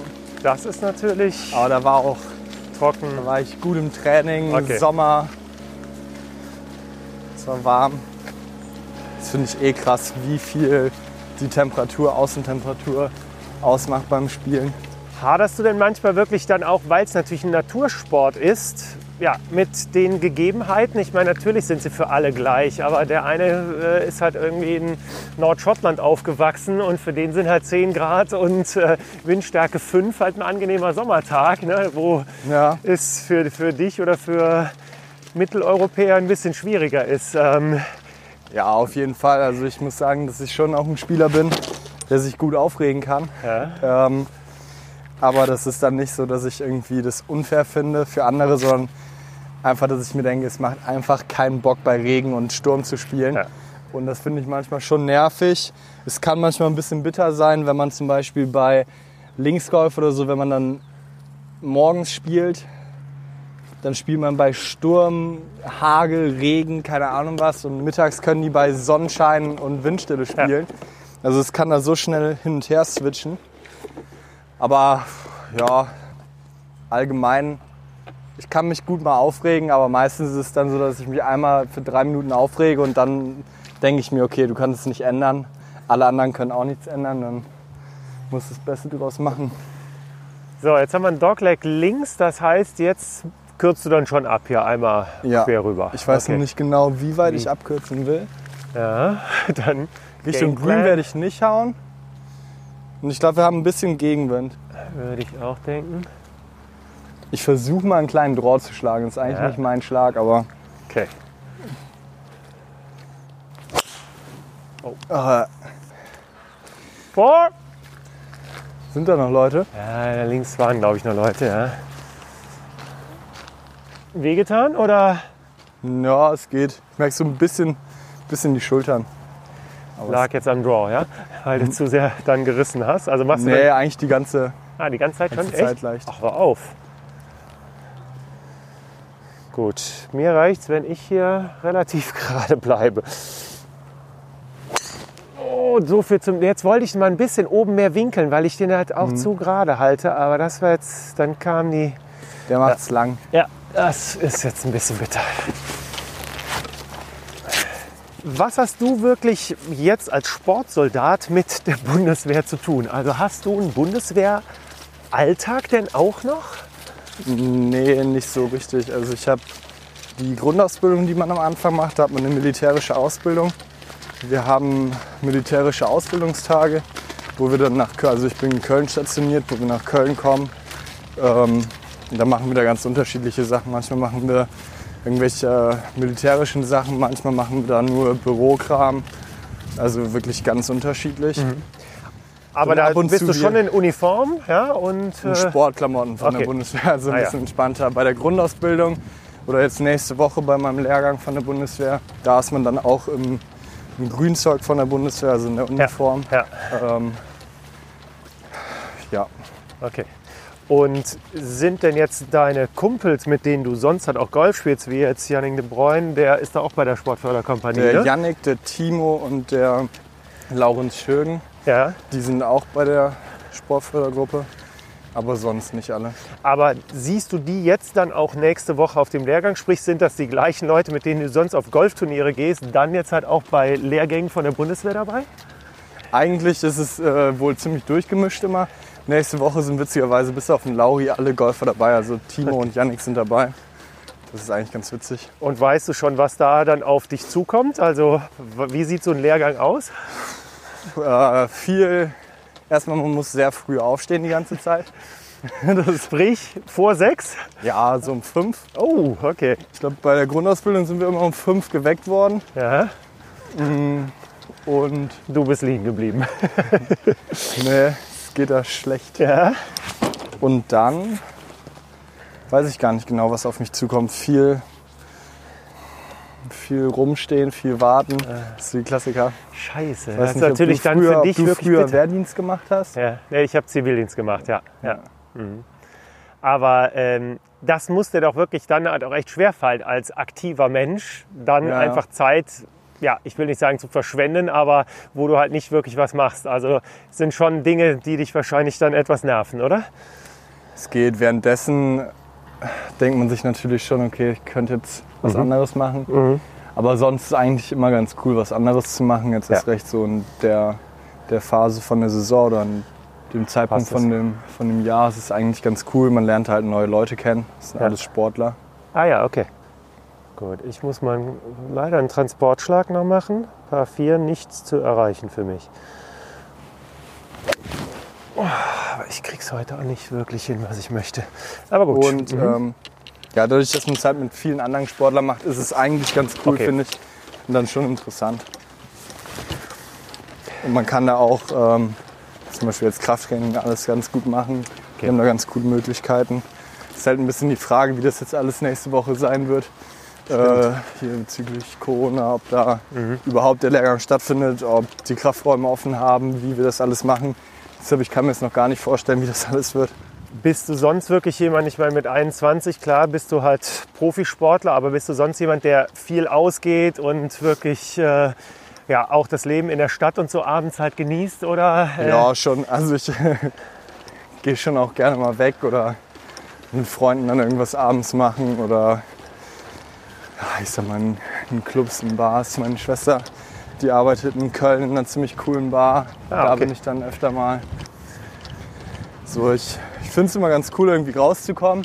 Es macht immer Spaß. Es ist ja nicht so, dass man dann, wenn man rausgeht, dass es immer total eskalieren muss. Also man kann ja auch rausgehen. So, ich gehe dann teilweise einfach, wenn es irgendwie Turniere sind oder sowas, kann ich auch gut feiern gehen, ohne zu trinken oder so. Mhm. Äh, das ist dann, ja, erst recht den Tag danach ist man immer, immer happy, wenn man irgendwie einen coolen Abend hatte, aber am nächsten Tag trotzdem ganz normal weiter trainieren kann, alles Mögliche. Ja. Aber wie Aber denkst du dann jetzt über die Corona-Beschränkungen nach, die jetzt halt ab Montag halt dann wieder greifen, dass Bars, Restaurants halt alle äh, zu sind? Ich finde es ein bisschen, also es ist natürlich super bitter. Ich glaube, dass die Leute, die es entscheiden, wahrscheinlich ein bisschen mehr Ahnung darüber haben als ich.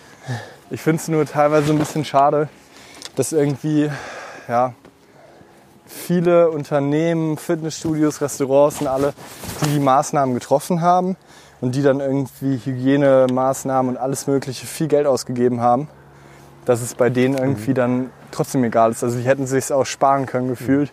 Mhm. Die haben alles gemacht und die dürfen jetzt trotzdem nicht aufhaben und dann irgendwie, wenn man es mitbekommt, so, wenn ich es über Social Media von Freunden oder von irgendwelchen Videos mitbekomme, was in Berlin, in keine Ahnung wo teilweise für Partys stattfinden, so Untergrundpartys, Underground, Raves und alles Mögliche, ist dann da ewig viel los, da wird dann irgendwie nichts gegen gemacht. Und dann deshalb müssen Fitnessstudios, Restaurants, die eigentlich versuchen, mit viel Geld irgendwie das hinzubekommen, dass sie aufhaben dürfen, dass sie dann zumachen müssen, finde ich ein bisschen unfair. Ja, das ist wirklich, da kommt noch einiges auf uns zu. Ich meine, Wirtschaft oder dass die Wirtschaft natürlich jetzt halt auch drunter leidet, ist natürlich auch für dich dann für Sponsoren finden etc. auch nicht ja, auf einfacher. Jeden Fall. Die ne? Preisgelder sind auch ja. extrem nach unten gegangen. Ja. Also äh, in Amerika komischerweise nicht, die gehen mhm. eher noch nach oben die ganze Zeit. Das ist, ist total genau. gestört. Aber in Europa sind die Preisgelder auf jeden Fall schlechter geworden. Mhm. Oh, es wird leider gerade nicht besser. Schade. Gut. Links hat man Ball, da liegt. Sonst geht es jetzt nur noch um Birdies. Ja, sowieso, klar. Was eigentlich eh nur der wichtigste Faktor ist. Einzige, was Spaß macht. Aber da kann ich mich wirklich auch noch dran erinnern. Ich glaube, das war das letzte Mal, als ich mit deinem Vater gemeinsam gespielt habe. Da warst du ja, wahrscheinlich auch schon so 13, wo er halt auch erzählt hat, nee, der Nick spielt leider echt nur noch, da geht es nur noch um Birdies. Also ja. da geht es noch darum, den Ball irgendwie zu shapen und irgendwie die und die Kurve zu spielen.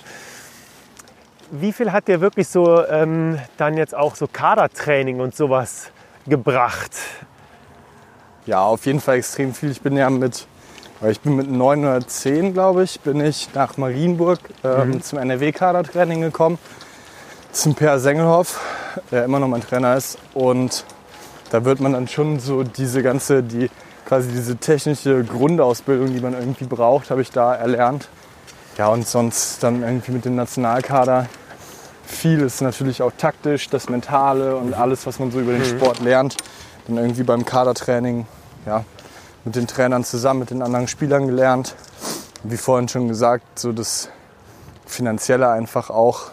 Man sieht, wie viel der Deutsche Golfverband für uns sag ich mal, ausgibt und investiert, dass wir halt rumreisen können, dass wir die Lehrgänge machen können, alles, das ist schon mhm. krass. Das ja. würde man alleine, wenn man da keine Unterstützung hätte, würde man das gar nicht, gar nicht stemmen können, glaube mhm. ich. So, schöner 15 Meter Bergab-Putt. Ja. Würdest du sagen, er bricht von links nach rechts oder von rechts nach links? Ich hatte jetzt eigentlich gedacht, wirklich, aber jetzt bin ich ein bisschen am Zweifel. Wahrscheinlich. Boah, ich glaube, der ist sehr gerade. Ganz leicht, würde den wahrscheinlich ganz leicht rechts anhalten. Hatte ich äh, wirklich auch gerade gedacht. Und als ich hier stand, dachte ich, hm, es geht ja eigentlich da halt auch Richtung Bunker irgendwie noch runter. Ja. Aber gut, also am besten Einfach gerade drauf Gerade, gucken, genau. was passiert. Nee. komm, es war doch bergab. Okay, so viel zum Thema äh, nie zu kurz lassen. Das sind jetzt noch mal fünf Meter. Eieiei, der war mal schlecht. Na gut, so jetzt können wir noch gucken. Er brach eher nach links, würde ich sagen.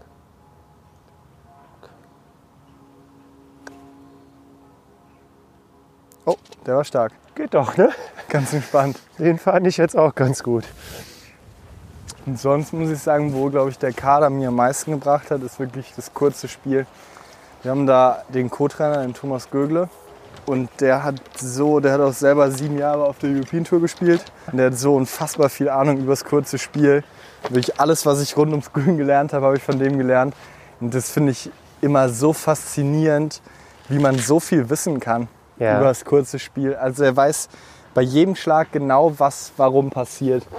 Und das finde ich irgendwie krass, weil ich glaube, dass ich schon relativ viel Ahnung über den Sport habe und auch über, wie man die Schläge spielen kann und alles. Aber das gegen den weiß ich gar nichts. Das ist Wahnsinn. Ja, gut zu wissen. Also das waren. Dann müsste ich mal mit Thomas Gögele äh, eine Runde Podcast machen. Dann kann ich da vielleicht auch noch mal von profitieren. Ne? Ja, ich nehme mal kurz deinen Laser. Ja, Ja, ja. Ach, stimmt, du musst ja aufs Grün, richtig. Ich, ich vergaß. Und? 320 habe ich die Büsche da links hinterm Grün, äh, neben Grün gelasert. Leichter Rückenwind. Ersten Bälle kommen. Ja, Okay, ich äh, spiele mal ausnahmsweise zuerst. Ne? ja, gerne. Passt. Müsste okay sein. Was ich in Turnieren immer ganz witzig finde, wenn man jetzt so ein Loch hier zum Beispiel sieht, dann denkt man manchmal, okay, ich, deiner ist ja eigentlich perfekt gewesen. Manchmal denke ich mir, der könnte auch weiter rechts sein. Ja, Aber eigentlich macht man sich dann nur schwerer, um letztendlich, man viel mehr Stress, um dann ein paar Meter näher dran zu liegen. Ja. Also da muss ich ganz klar sagen, jetzt bei dem Loch weiß ich halt natürlich halt auch, das reicht halt auch bei meiner Länge absolut, ihn da jetzt hinzulegen, um dann einen soliden, guten Schlag halt aufs Grün Ja. zu haben. Ne? Aber natürlich, wenn du jetzt halt auch gerade ein gutes, kurzes Spiel hast und du hast natürlich jetzt die Fähigkeit, äh, 300 Meter zu schlagen, dann ähm, hast du vielleicht halt nur noch einen Chip oder er liegt halt auch im Grün. Also ne, auf der 10 war das beste Beispiel und dann Ja. spielst du halt das sichere Birdie. Das ist Ja. natürlich stark. Also ich kann jetzt mit noch drei guten Schlägen das sichere Paar spielen.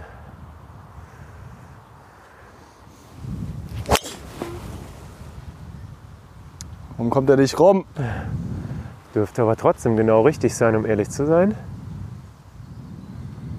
Oder? Ist das nicht die Fahne da links? was da Nee, sehe? der ist ein Ach so, ganz kleines bisschen zu, zu weit. links. Okay, links. ja gut. Ja, ich dachte da hinten der, das Weiße, was ich da gesehen habe, dachte ich wäre der Flaggenstock. Der war aber schön hoch, ne? Den hast du. Ja, ja, ganz gut, weil ich Ja. dachte eigentlich, wenn man ja. die Wolken sieht, dass der so ein bisschen und auch wie der mit die letzten Löcher war, dass der dann rumkommt. Aber ne, Heute nicht. Ja, wie gehst du denn jetzt vor? Ähm, deine, nicht nur die nächste Saison, sondern wenn du jetzt halt weiter planst, halt dann wirklich deine Profikarriere. Suchst du jetzt nach einem Management? Suchst du aktiv nach Sponsoren? Ähm, wie, wie planst du wirklich deine Profikarriere? also ich muss erst mal sagen, dass so ja, Mama und Papa, aber hauptsächlich der Papa, da schon viel machen. Quasi wie ein Management eigentlich. Äh, was natürlich mega, mega ist einfach, weil sonst ein Management zu finden ist schon sehr schwer. Ähm, und so dieses Vertrauen. So, Mama und Papa vertraue ich natürlich alles an. So, ich wohne ja auch zu Hause, verstehe mich mega gut mit Mama und Papa. Ähm, dann ist das schon cool. Trotzdem ist natürlich so ein externes Management schon hilfreich dabei. Ja, bisher mache ich das viel auch über Marienburg. Und dann geht es aber irgendwann natürlich äh, auf eine Sponsorensuche, auf Management. Und dann sind da auch schon ein paar, mit denen man so ein bisschen was macht jetzt. Ja. Und dann wird das irgendwann konkreter und Mal schauen. Aber ich finde, das ist auch so was, so, da bin ich immer froh, wenn ich mit irgendwelchen anderen Spielern, die schon auf der Tour sind, mich da irgendwie austauschen kann. Weil ich finde, so das richtige Management und so rauszusuchen, ist immer nicht so, nicht so leicht. Weil Ja. wenn die irgendwie dir was erzählen, das klar hören die sich dann gut an. Ja, genau. So klar können die sich gut darstellen oder Ja. präsentieren. 133 Meter. Ich hatte gehofft, oder eigentlich gedacht, ich wäre was näher dran. Deshalb Ja. war es doch jetzt sehr defensiv, äh, jetzt hier mit dem Holz 3 abzuschlagen. Aber es ist auch das ja wirklich eigentlich ein echt schönes Golfloch mit einem schönen Grün. Da kann man doch mal wieder einen guten Schlag machen. Das wäre mal wieder eine Zeit. Ja, es wäre wirklich jetzt mal wieder an der Zeit. Das ist völlig recht. die Ich zweiten vielleicht neun sind ein bisschen.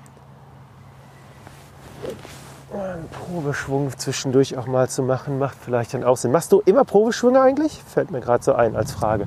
Ähm, ja, eigentlich, Eigentlich schon. schon. Also ich finde, man baut da immer noch so ein bisschen Gefühl auf. Ja. Der sieht doch ordentlich Ja, aus. ein bisschen rechts und auch wieder kurz, ne? Aber das ist Ah, gut. ja, aber okay. Ja, Geht ja, war richtige okay. Richtung. War für, für die letzten schlechten Schläge war das jetzt ein besserer, ja, Ja. definitiv. Nee, ich mache eigentlich schon immer einen Probeschwung. Ich finde, man kann dann irgendwie den, die Bewegung und alles ganz gut visualisieren. Mhm. Ähm, und mir hilft das auf jeden Fall. Gibt auch ein paar, oder ich hatte auch Phasen, wo ich keine Probeschwünge gemacht habe. Also es kommt immer, also es ist immer irgendwie unterschiedlich so. Ja. Aber ich finde, im Großen und Ganzen ist es schon hilfreich. Siehst du darin jetzt, ich sag mal, ein Problem, dass du jetzt mit 21 ja eigentlich ein Jahr verschenkst, dass du nächstes Jahr jetzt halt noch nicht halt auf die Tour gehen kannst? Oder ähm, denkst du da gar nicht drüber nach? Ich denke da jetzt nicht so wirklich drüber nach. Natürlich ist es schade irgendwie, aber ich, es ist halt einfach so. Also ich finde es auch schwierig so. Es können sich alle Leute irgendwie dieses Jahr beschweren über das Jahr, was natürlich echt kacke ist. Beim Sport kann man sich natürlich auch ziemlich äh, beschweren. Aber so, ich sag mal, der Golfsport, der wird danach weiterleben. Wenn man so Eishockey und andere Sportarten sieht, die vielleicht komplett pleite sind danach, die haben erstmal noch ganz andere Probleme. Und ähm, dann in ganz anderen Bereichen ist es natürlich nicht, dass man sagt, die haben jetzt eine Saison nicht gespielt, so die haben dann irgendwie andere Probleme gehabt dieses Jahr, die deutlich schlimmer waren. Deshalb Ja. denke ich mir immer, versuche ich das alles relativ zu sehen. So, jetzt hast du zu lange. Außer gehauen. wenn der Ball weg ist, dann gehe ich an die Wand. Ich wollte gerade sagen, dann äh, kannst du schlechte Laune bekommen. Das kann ich verstehen. Ich konnte ihn leider nicht landen sehen. Ich dachte, der ist gut. ich dachte auch, also wahrscheinlich ist er nur eingebohrt und ist jetzt liegt irgendwo und wir sind schon dran vorbeigelaufen. Mal Die Büsche Tasche- da hinten sind 320 Meter. Ja. Ja, mit Rückenwind äh, ist es ja für dich durchaus zu erreichen. Ne? Aber Aber ich glaube nicht, dass der im Aus ist. Ich dachte, dass der einfach hier vorne irgendwo liegt. hätte ich jetzt auch gedacht. Ja, das ist dann der Nachteil, wenn man zu lang ist, Nick. Es tut mir Hier? leid. Ah, ja, da liegt was. Nee. Da liegt schon zu lang da. Das ist das Schlimmste am Golfspielen, wenn Ja. man einen Schlag macht, der gut ist, dann dahin kommt und den Ball nicht findet. Aber auch da ist ja für dich in Zukunft gesorgt, weil dann hast du ja Vorcaddies. Das ist doch Gold ja, wert, das oder? ist wirklich bei den meisten Turnieren wirklich richtig nice. Und umso größer die Turniere sind, umso weniger Bälle kann man eigentlich verlieren, weil da kannst du irgendwann kann man überall hinschlagen. Und dann teilweise, wenn ein paar mehr Leute da sind, dann kannst du auch, Ja. dann ist das Raff runtergetreten.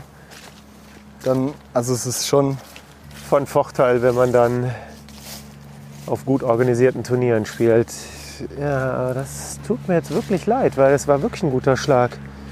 Hier ist noch ein Ball, aber der wird es auch nicht sein. Der liegt auch zu lange hier drin. der war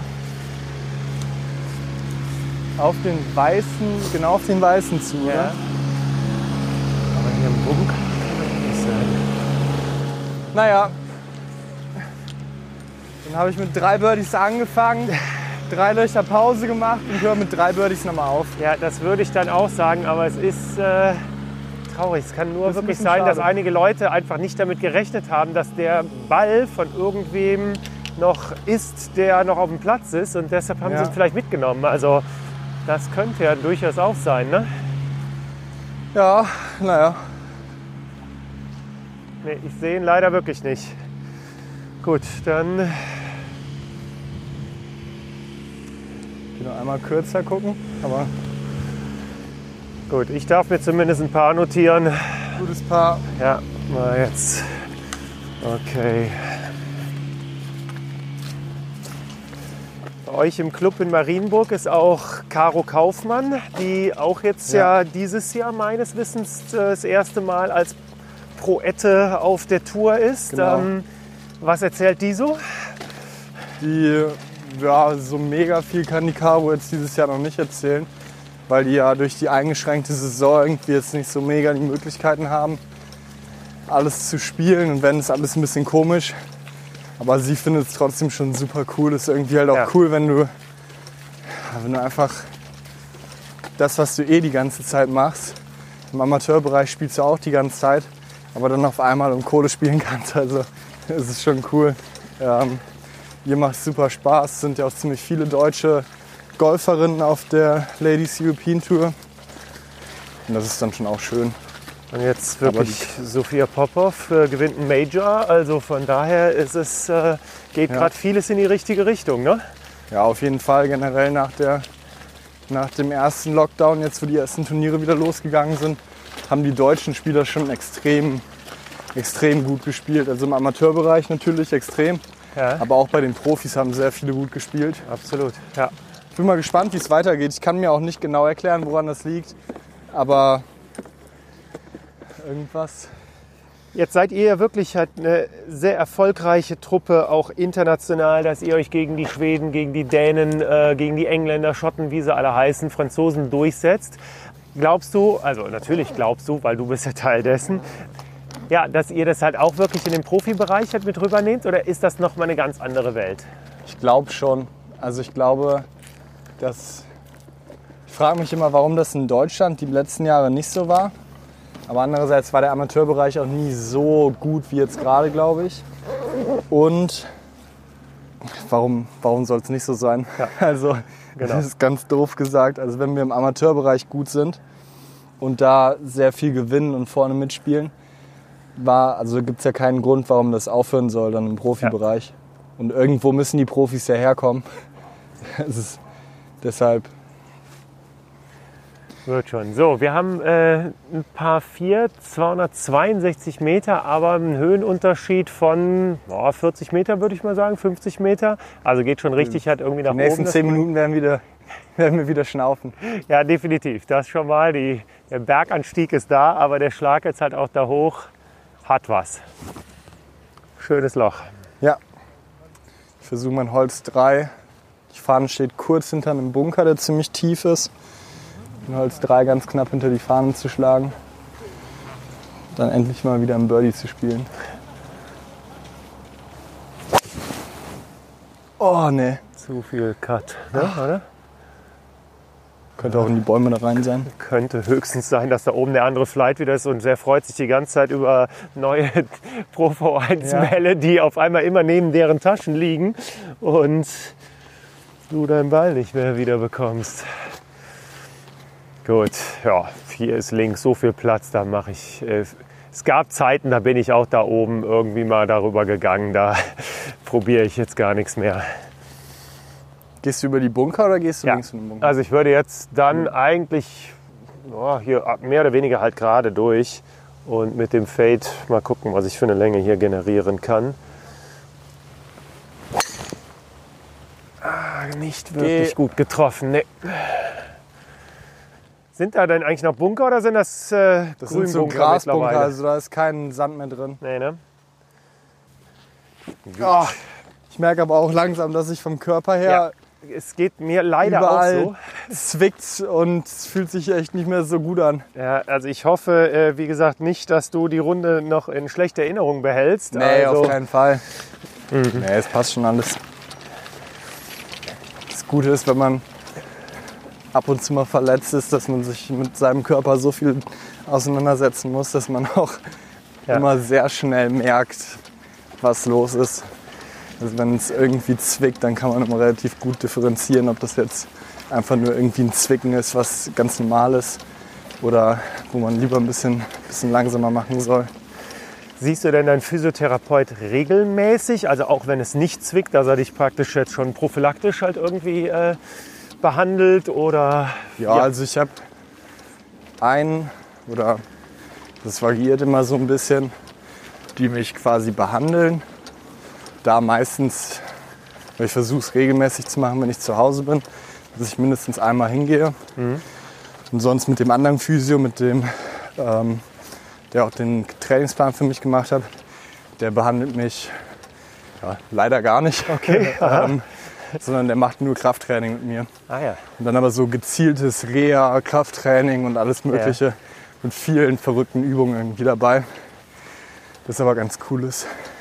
Würdest du denn sagen, dass du jetzt mit 21 wirklich so fit bist wie noch nie oder warst du wirklich schon mit 18 oder noch fitter? Also Ich würde sagen, dass ich mit 15, 16, 16 würde ich sagen, wahrscheinlich am fittesten war bisher. okay. Da habe ich einfach super viel Ja. Krafttraining gemacht und auf die Ernährung geachtet und eher Ah ja. Also nicht wie ein Bodybuilder natürlich, so auf keinen Fall.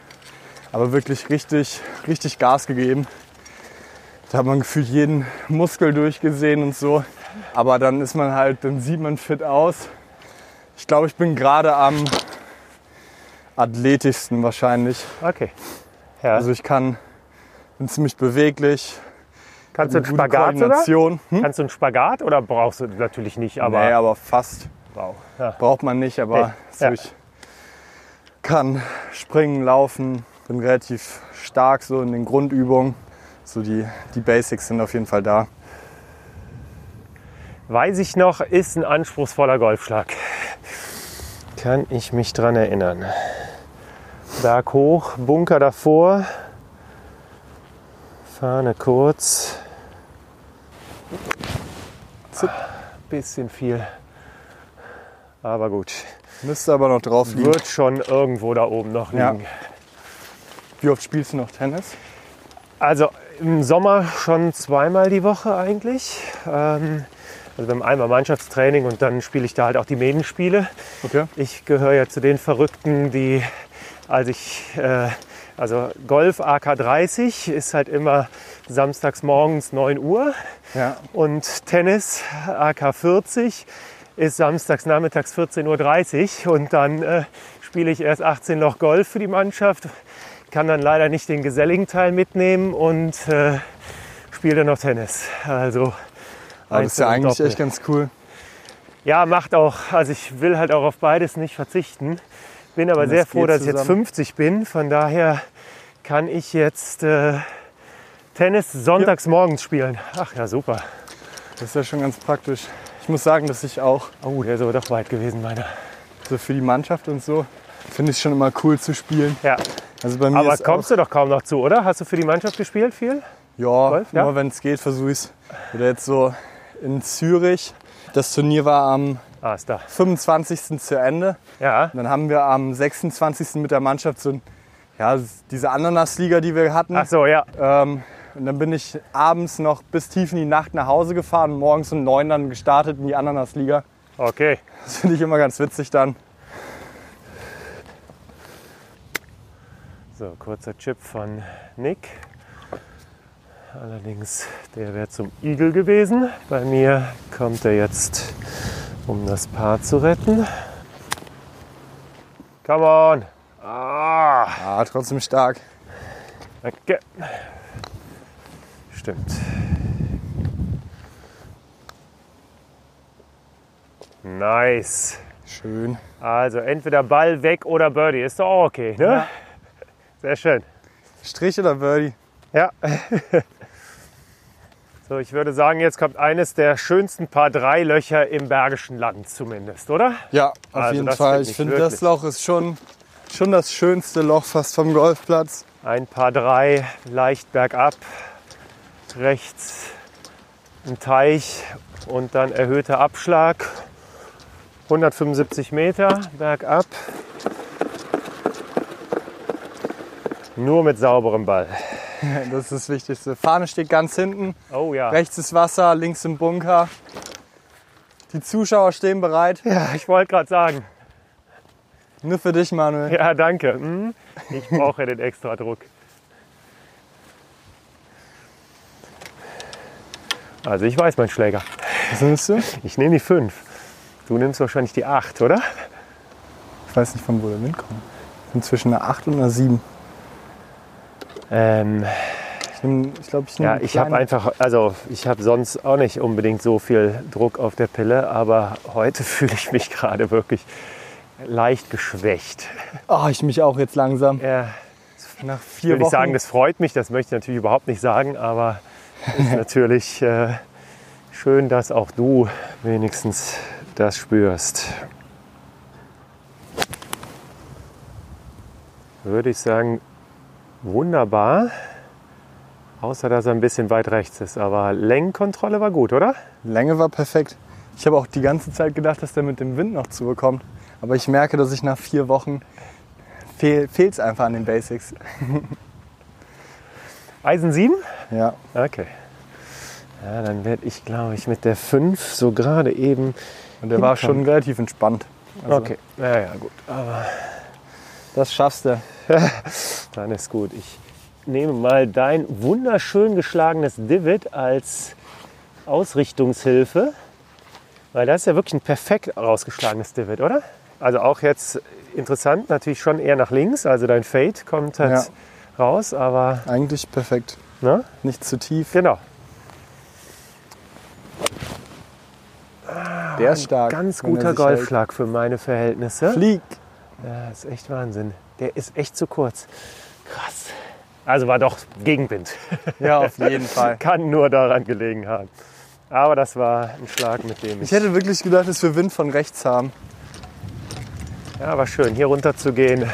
Immer ein gutes Gefühl. Ja, Finde ich wirklich Fall. hier an der 17 ein schönes Golfloch. das finde ich immer eins der schwersten Löcher, aber trotzdem hier. Ja, ist weil es auch. einfach super klein das Ja. Grün ist. Gut Dann verteidigt. rechts das Wasser, links der Bunker ist irgendwie unangenehm. Ich finde der Wind und die Länge ist mega schwer einzuschätzen. Also es ist irgendwie so ein Loch, wenn man da ein paar macht, dann ist mal alles, alles gut. Definitiv. Was sind deine Ziele für nächstes Jahr, für die nächsten fünf Jahre und wo siehst du dich wirklich in zehn Jahren? Boah. In zehn Jahren ist es richtig schwer zu sagen, weil ich weiß nicht, von 21 bis 31, glaube ich, passiert schon relativ viel. Äh, Also ich kann, ich hoffe natürlich, dass ich dann auf irgendeiner, auf irgendeiner hohen Tour spiele, entweder in Europa oder in Amerika. In fünf Jahren ist eigentlich auch schon das Zwischenziel, dass ich es dann geschafft habe auf entweder European Tour oder PGA Tour. Und fürs nächste Jahr ist es eigentlich so ein bisschen halt die Entwicklung noch, dass ich verletzungsfrei das ganze Jahr spiele und dass ich mich eigentlich auf die Q-School so ein bisschen vorbereite Ende des Jahres. Weißt du schon, wo die stattfindet? Man weiß die Plätze schon, glaube ich, aber ich weiß noch nicht, also die erste Stage, es gibt drei verschiedene Stages, Ja. ähm, weiß ich noch nicht ganz genau, wo ich spiele, Okay. aber nicht in Deutschland. So, ich chip nur mal kurz und dann machst du dir Gedanken für trotzdem in zehn Jahren. Ja, Nehme ich. Der war schon mal in Ordnung. Nehme ich. Ja, in zehn Jahren. Wo siehst du dich denn in zehn Jahren? Oder in fünf Jahren? Also in zehn Jahren bin ich kurz davor, 60 zu werden. Dann äh, mache ich nur noch Golf-Podcasts, Ja.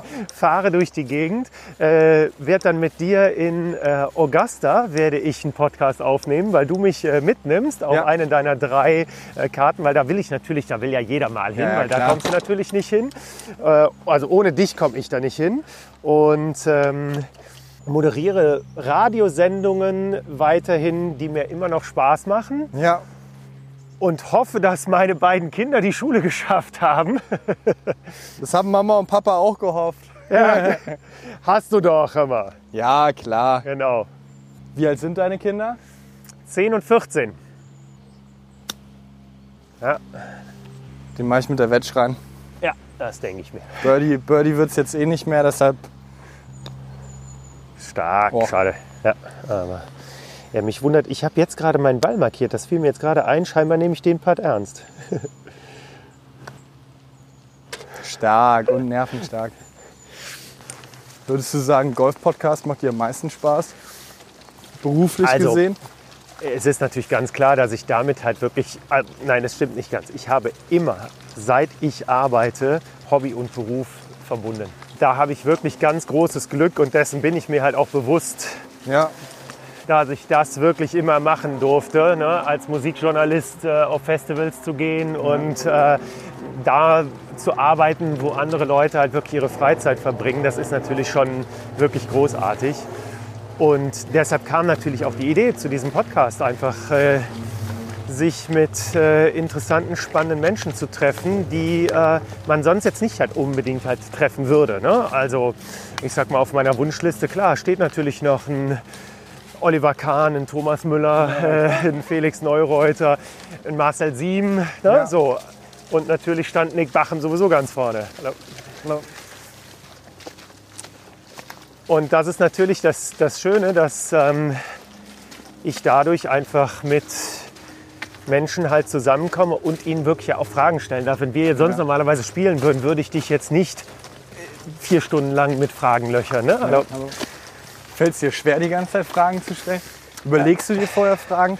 Also Weil ich ich habe mir gerade gedacht, du, könntest, du kannst ja nicht für, Nein. dir für die ganze Zeit Fragen überlegen. Nein, aber das ist ja auch das Schöne. Es soll ja auch eher ein Gespräch halt sein. Deshalb, Ja. ne, du äh, kannst und sollst mir halt auch, auch Fragen stellen. Aber natürlich habe ich wirklich ähm, gerade an dich jetzt in deiner Situation, die finde ich halt super spannend. Also ich meine, 21 ist halt wirklich das geilste Alter überhaupt. Ja, ne? kann ich so, jeden also, gegen sagen. Ne, so, da würde ich Ich sagen, da steht dir alles offen. Du hast äh, noch jetzt nicht die Verantwortung für Familie, für äh, irgendwelche Kredite abzubezahlen oder sonst was. Du kriegst halt jetzt deinen Bundeswehrsold, mit dem wirst du ganz gut zurande kommen, Ja. wohnst bei deinen Eltern, hast keine großen Ausgaben und kannst halt wirklich dich voll auf deinen Sport konzentrieren und dein Leben genießen. Ne? Also Ja, ich meine, mega. das ist wirklich, wirklich überragend.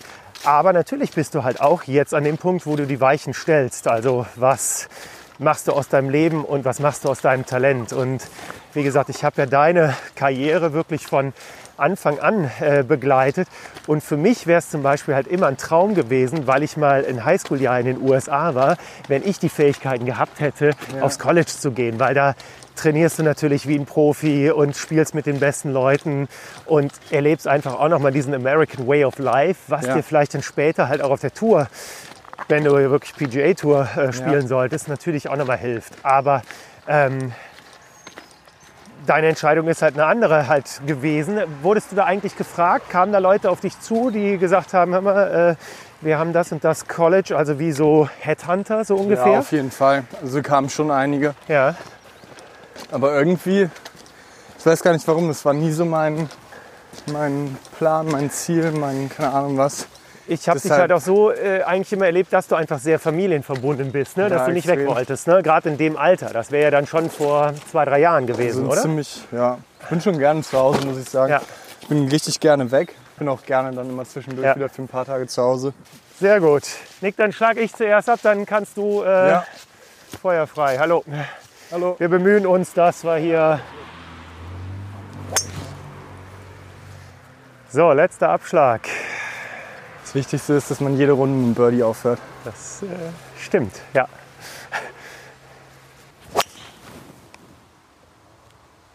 Schade. Hat aber die Chance, ne? Zum Glück ist heute der Score ja nicht ganz so entscheidend und Ja. wichtig. Also deshalb. So Runden finde ich auch immer, Ja, obwohl eigentlich spiele ich so Ja. Runden ja selten, aber jetzt heute,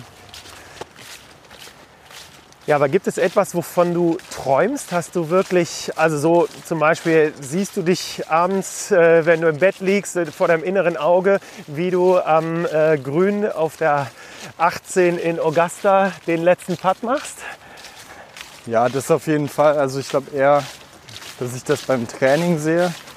Wirklich bei jeder Runde, jedem, jedem irgendwie Trainingsschlag oder so, stellt man sich immer irgendein Turnier vor. Okay, der, der ist jetzt um das Turnier oder das Turnier und so, das hat man dann die ganze Zeit irgendwie schon vor Augen. Was ist da Und dein sonst? Lieblingsturnier? Das Masters ist natürlich schon irgendwie so, finde ich, das besonderste Termin, äh, Turnier. Und sonst ein Ryder Cup natürlich. Ja. Ich bin schon auch gerne Mannschaftssportler.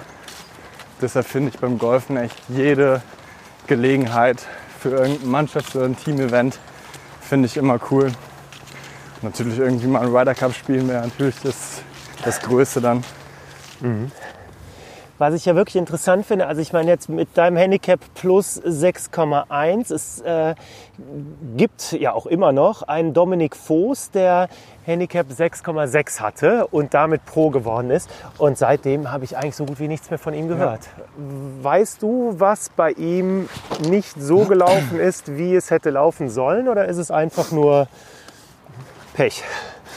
Ich kann es wirklich gar nicht sagen. Okay. Also ich bin da nicht so nah dran. Ich kenne ihn gar nicht. Okay. Seine Familie eigentlich nicht so Ja. richtig. ja, der lebt in Abu Dhabi, glaube ich, Ja, halt überwiegend. Dubai, ne? Oder Dubai, ja. ja. Deshalb, ich kann es nicht so richtig sagen. Der spielt ja auf der Challenge Tour die meiste Zeit. Man hat da schon natürlich gedacht, auch in seiner Jugendkarriere, dass da richtig krass was kommt. Aber ich meine, der ist ja immer noch relativ jung, also es kann schon noch passieren. Genau, ja. Okay, ich versuche mal das Grün zu treffen.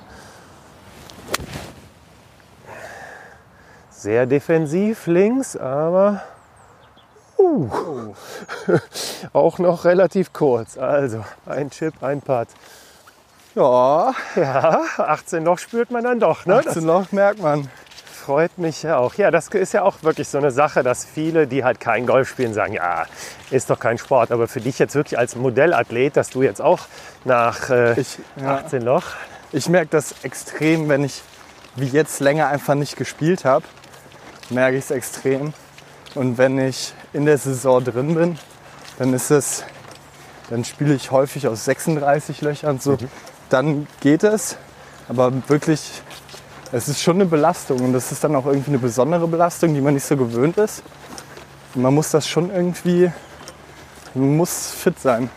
Und das motiviert aber natürlich halt auch. Ne? Also fit zu bleiben und was zu tun. Ja. Ja, auf jeden Fall.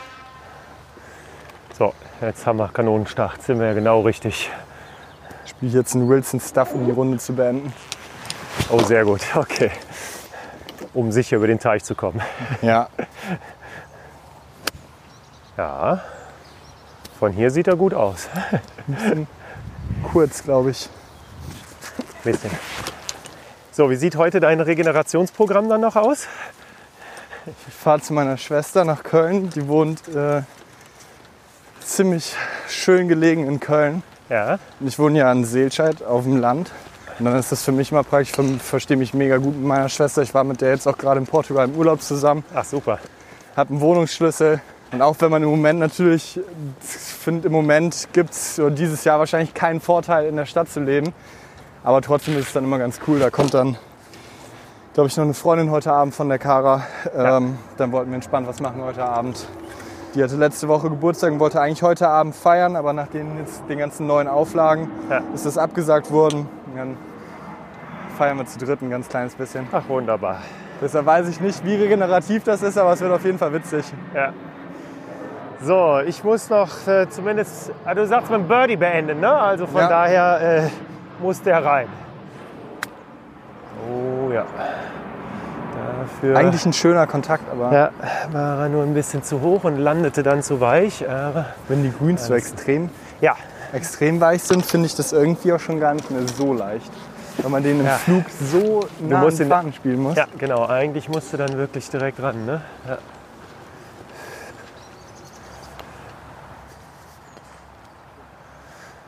Na, dann wäre es auch kein Birdie mehr geworden. Nee, Auch mit Strafschlag. So, ich kann ja zumindest noch mein Paar spielen. Aber Nee. Dafür darf ich ihn nicht zu kurz lassen, den letzten. Das hätte ich doch noch.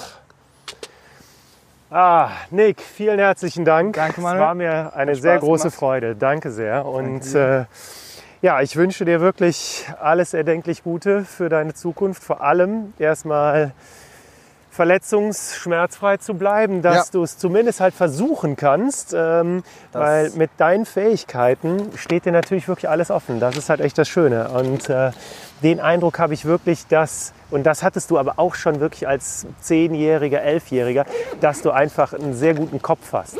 ja, Also, dass du wirklich sehr straight, nüchtern irgendwie halt an die Sachen rangehst, halt nicht ähm, übermotiviert bist, keine Heißdüse bist, sondern fokussiert und trotz alledem ja, weder abgehoben noch jetzt irgendwie sklinisch. Hast du dich wirklich in den letzten zehn Jahren, wo wir uns jetzt nicht gesehen haben, wirklich äh, nur zum Besseren noch verbessert, obwohl du es äh, eh schon immer hattest. Das freut mich also, sehr zu hören. Nee, find das finde ich auch wichtig, egal wie ja. im Spielen, ja. keine Ahnung, was das ja. dann immer... Super. Also ganz lieben Dank, ganz herzlichen Dank. Das war Be Good. Ja, danke, Golf and Talk, der Podcast. Durfte. Ganz großartig, wirklich danke. toll. Super, Nick. Sehr schön. Was für ein cooler Typ und ein unfassbarer Golfspieler. Nick Bachem. Einfach großartig zu sehen und zu erleben, dass dieser 21-Jährige jeden Schlag kann und alle Fähigkeiten besitzt, mit den ganz Großen mitzuhalten. Und ich bin wirklich sehr gespannt, wie sein Weg weitergeht, wie er den Sprung auf die Profitour meistern wird und ob er vielleicht derjenige ist, der das Erbe von Bernhard Lange antreten wird, wenn der Großmeister dann doch irgendwann mal in den Ruhestand geht. Aber noch schöner wäre es natürlich, wenn die beiden noch gemeinsam in Augusta über das manikürte Fairway beim Masters gehen. Ich bin mir sicher, ganz Golf Deutschland drückt Nick Bachem dafür die Daumen. Vielen Dank fürs Zuhören. Be Good Golf and Talk, der Podcast, wird unterstützt von Tentacle Sync aus Köln. Danke an Adrian Hoffmann und Lars Brother für die Musik, Males Schaum für ihre Stimme, an den Golfclub Schloss Aul und an Nick Bachem, dass er diesen Kaltstart nach vierwöchiger Golfpause mit mir gewagt hat. Beeindruckend. Mein Name ist Manuel Unger. Ich freue mich schon auf die nächste Runde, die ich mit dem Sky Golf Kommentator Gregor Biernat spiele. Bis dahin. Be Good. Golf Talk, der Podcast.